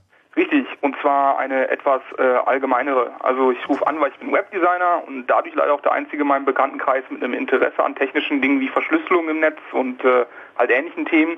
Jedenfalls war mein bisheriges Hauptargument immer gegen diese, ähm, da kannst du ja nichts gegen machen Einstellung, dass man halt verschlüsseln kann. Ich glaube, ich habe das Argument von Konstanze Kurz übernommen, wo sie sagte, dass wenn wenigstens 25 Prozent aller Internetbenutzer in Deutschland verschlüsseln würden, der Aufwand für die äh, Ausspähenden so immens steigen würde, dass sich dieses Schleppnetzdatenfischen nicht mehr lohnt. Mhm. Äh, jetzt haben halt die jüngsten Ereignisse gezeigt, dass Verschlüsselung doch nicht so sicher und zuverlässig ist, also zumindest im Bezug zu TrueCrypt. Und ich frage mich darum, wie es gerade jetzt speziell da weitergeht. Ja, also die Überprüfungsmechanismen sind ja immer noch dieselben, ist ja Open Source. Und ja, ich frage mich einfach, was passiert denn da jetzt als nächstes? Naja, also zwei Sachen. Also erstmal die Tatsache, dass sowas gefunden wird, zeigt ja schon mal, dass überhaupt ein erhöhtes Interesse an Verschlüsselung besteht. Insofern würde ich sagen, ja, es ist ein katastrophales Problem gewesen und es ist auch immer noch äh, ein Problem. Aber dass wir überhaupt da schon mal sind, dass wir uns damit beschäftigen, ist erstmal mhm. schon mal ein Fortschritt. Äh, zweite Sache, ähm, du möchtest wissen, wie es weitergeht. Äh, ja. Ich auch. Ähm, okay. Aber ähm, tatsächlich ist es so, es gibt äh, Bemühungen, äh, kritische Software ähm, besser zu reviewen. Es gibt zum Beispiel die Linux Foundation, die jetzt äh, irgendwoher magisch von äh, ganz vielen Softwareherstellern Geld eingesammelt hat, um eben ähm, dass äh, kritischer, äh, sicherheitsrelevanter Software wie eben OpenSSL oder auch anderen Bibliotheken zukommen zu lassen. Mhm. Und das alles war natürlich jetzt erst möglich, nachdem hier einmal der virtuelle Dampfkessel explodiert ist äh, in, in ganz großem Maße. Und äh, ich denke, dass das auch nicht die einzige Aktion bleiben wird, sondern dass sich halt viel mehr sowohl Firmen als auch äh, Regierungen Gedanken darüber machen werden müssen, ähm, inwieweit sie quasi dieses, dieses äh, Defizit mit Geld, mit universitärem Bemühen, wie auch immer, ausgleichen werden. Ah. Das heißt, wenn die Snowden Leaks etwas gebracht haben, dann, dass, dass die Leute jetzt Sicherheits- oder generell Software so korrigieren und durchsuchen, wie sie das eigentlich schon immer hätte sein müssen. Da muss man den Leuten erstmal auf die Finger hauen. Ja, es ist leider so. ja, okay. auf, auf, der anderen, ich, ich gucke halt immer, wie das mit Microsoft ausgesehen hat für die gesamten 90er Jahre, wie sie da einfach so Software, ne, dieses Windows und wie dieses, dieser Internet Explorer und das war doch auch alles kein schöner Code und da mussten sie erst, bevor sie gemerkt haben, dass sie gerade so schlechtes Image haben, dass äh, so dieses Gelächter der, der, der, der IT-Szene gewesen sind, dann haben sie ja auch mal verstanden, dass sie da große Mengen Geld draufwerfen und haben sich die gesamte Security-Forscher-Szene Europas auch zusammen eingeladen, was dazu führte, dass damals niemand OpenTracker reviewt hat. Mhm. aber ja, aber auch, auch bei Microsoft musste es ja erstmal irgendwie so ein großes, äh, böses äh, Ohrfeigen-Konzert ähm, geben, bevor die verstanden haben, dass es wichtig ist, dass ihre Software ihnen nicht links und rechts explodiert. Und, ja, ähm, also ich glaube, ich glaube tatsächlich zu sagen, das ist aber was, das kann man der Open Source Community, ich, diese Verallgemeinerungen passen immer nie, aber ich mache es jetzt trotzdem mal, kann man ja wirklich sagen, also sagen, also dieser, dieser Glaube an das Magische, jeder kann in meinen Code gucken, deswegen wird das auch schon jemand tun, das muss man den Leuten anscheinend wirklich austreiben. Also das kann man sich schon mal merken für die Zukunft. Na, oder schmackhafter machen, da wirklich reinzugucken. Also diese Bug-Bounty-Programme sind ja schon mal irgendwie sowas mit Geld zu lösen. Ansonsten gibt's ja vielleicht Reputationssysteme, in denen man sich so Gummipunkte sammeln kann. Naja, ne? Ja, die Leute brauchen immer eine Belohnung, ne? Ja, anders ja. geht's nicht. Gut, Christoph, vielen Dank okay. für den Anruf. Ja, danke ein bisschen weiterhelfen. Bis dann. Tschüss. Ciao. So, das war dann das Chaos Radio 201. Ähm, gleich kommt Flo Heiler, wird euch im Nightfight mit, äh, mit Punkrock bewerfen. Die äh, zwei Ansagen noch, man kann, wenn man sich für den Chaos Computer Club interessiert, vorbeikommen in der Marienstraße 11 in Berlin am Dienstag und am Donnerstag. Dienstag und am Donnerstag. Jeweils ab 17 Uhr. Und es gibt eine Änderung im Chaos Radio, denn äh, ab jetzt, das hat Fritz beschlossen, wird es das Chaos Radio nur noch alle zwei Monate geben. Das heißt, nächste Woche, nächste Woche nächsten Monat, äh, wird euch hier Theresa Sickert im Blue Moon äh, begrüßen. Wird auch irgendwas mit Netzkrams, Digitalkrams sein. Chaos Radio gibt's dann bei Fritz wieder in zwei Monaten, aber es soll trotzdem weitergehen. Es wird also auch im nächsten Monat eins geben, das dann halt nicht hier. Informationen dazu unter chaosradio.ccc.de. Die Sendung gibt's als Podcast gleich, ja, was heißt gleich im Laufe der Nacht auf fritz.de, irgendwann dann möglicherweise auch auf chaosradio.ccc.de. Da werden sich dann entsprechend Leute drum kümmern. Erdgeist, Florian und Danimo waren da. Vielen Dank. Tschüss. Und, ähm, Und tschüss. Dann bleibt mir eigentlich nur noch zu sagen, mein Name ist Markus Richter. Lasst euch nicht überwachen und verschlüsselt immer schön eure Backups. Tschüss. You know how all those bad boy rappers claim how much weed they drink and how many 40s they smoke and how many women they've kissed with at the same time.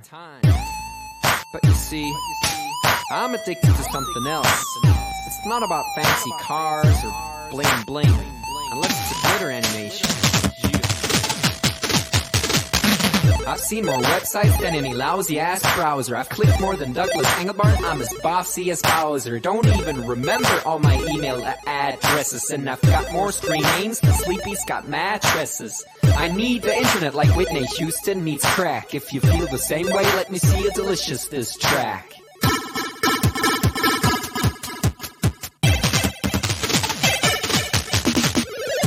More time online than Tim Berners-Lee. When I go to a club, it's mostly a surf club, you see. I've paid more money than you've got pictures on Flickr. They call me the Uber YouTuber, MySpace clicker. I love amateur homepages and dirt style design. The interweb's a ghetto full of gustatory crime.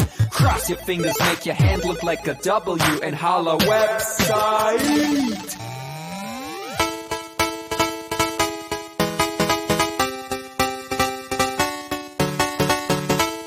Hello, my future girlfriend. This is what I sound like. Uh, photos ending, upping it up. Check your birthday, keep on fucking it up. What? All my bitches up in the club. Let me see you shaking it, don't stop. Rub it down, bounce around, wiggle every pound. Get it to the hyper ground. Everybody dance, jump if you like it, this sound. Feel the bass drop, hear the beat pop. What you gon' do?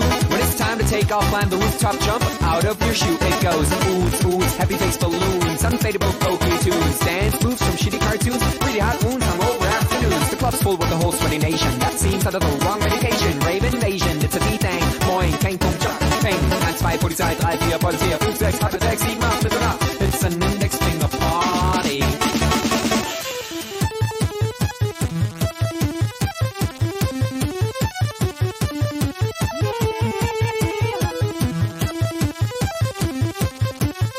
Yeah. Come on, our users holla website.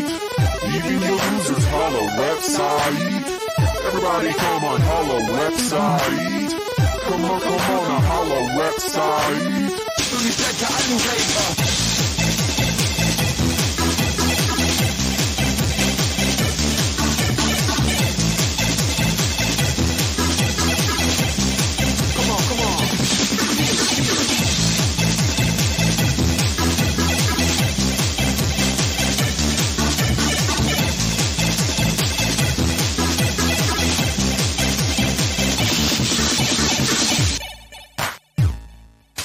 Forget I'm in your extended network. Biatch. Export 2000. Blah.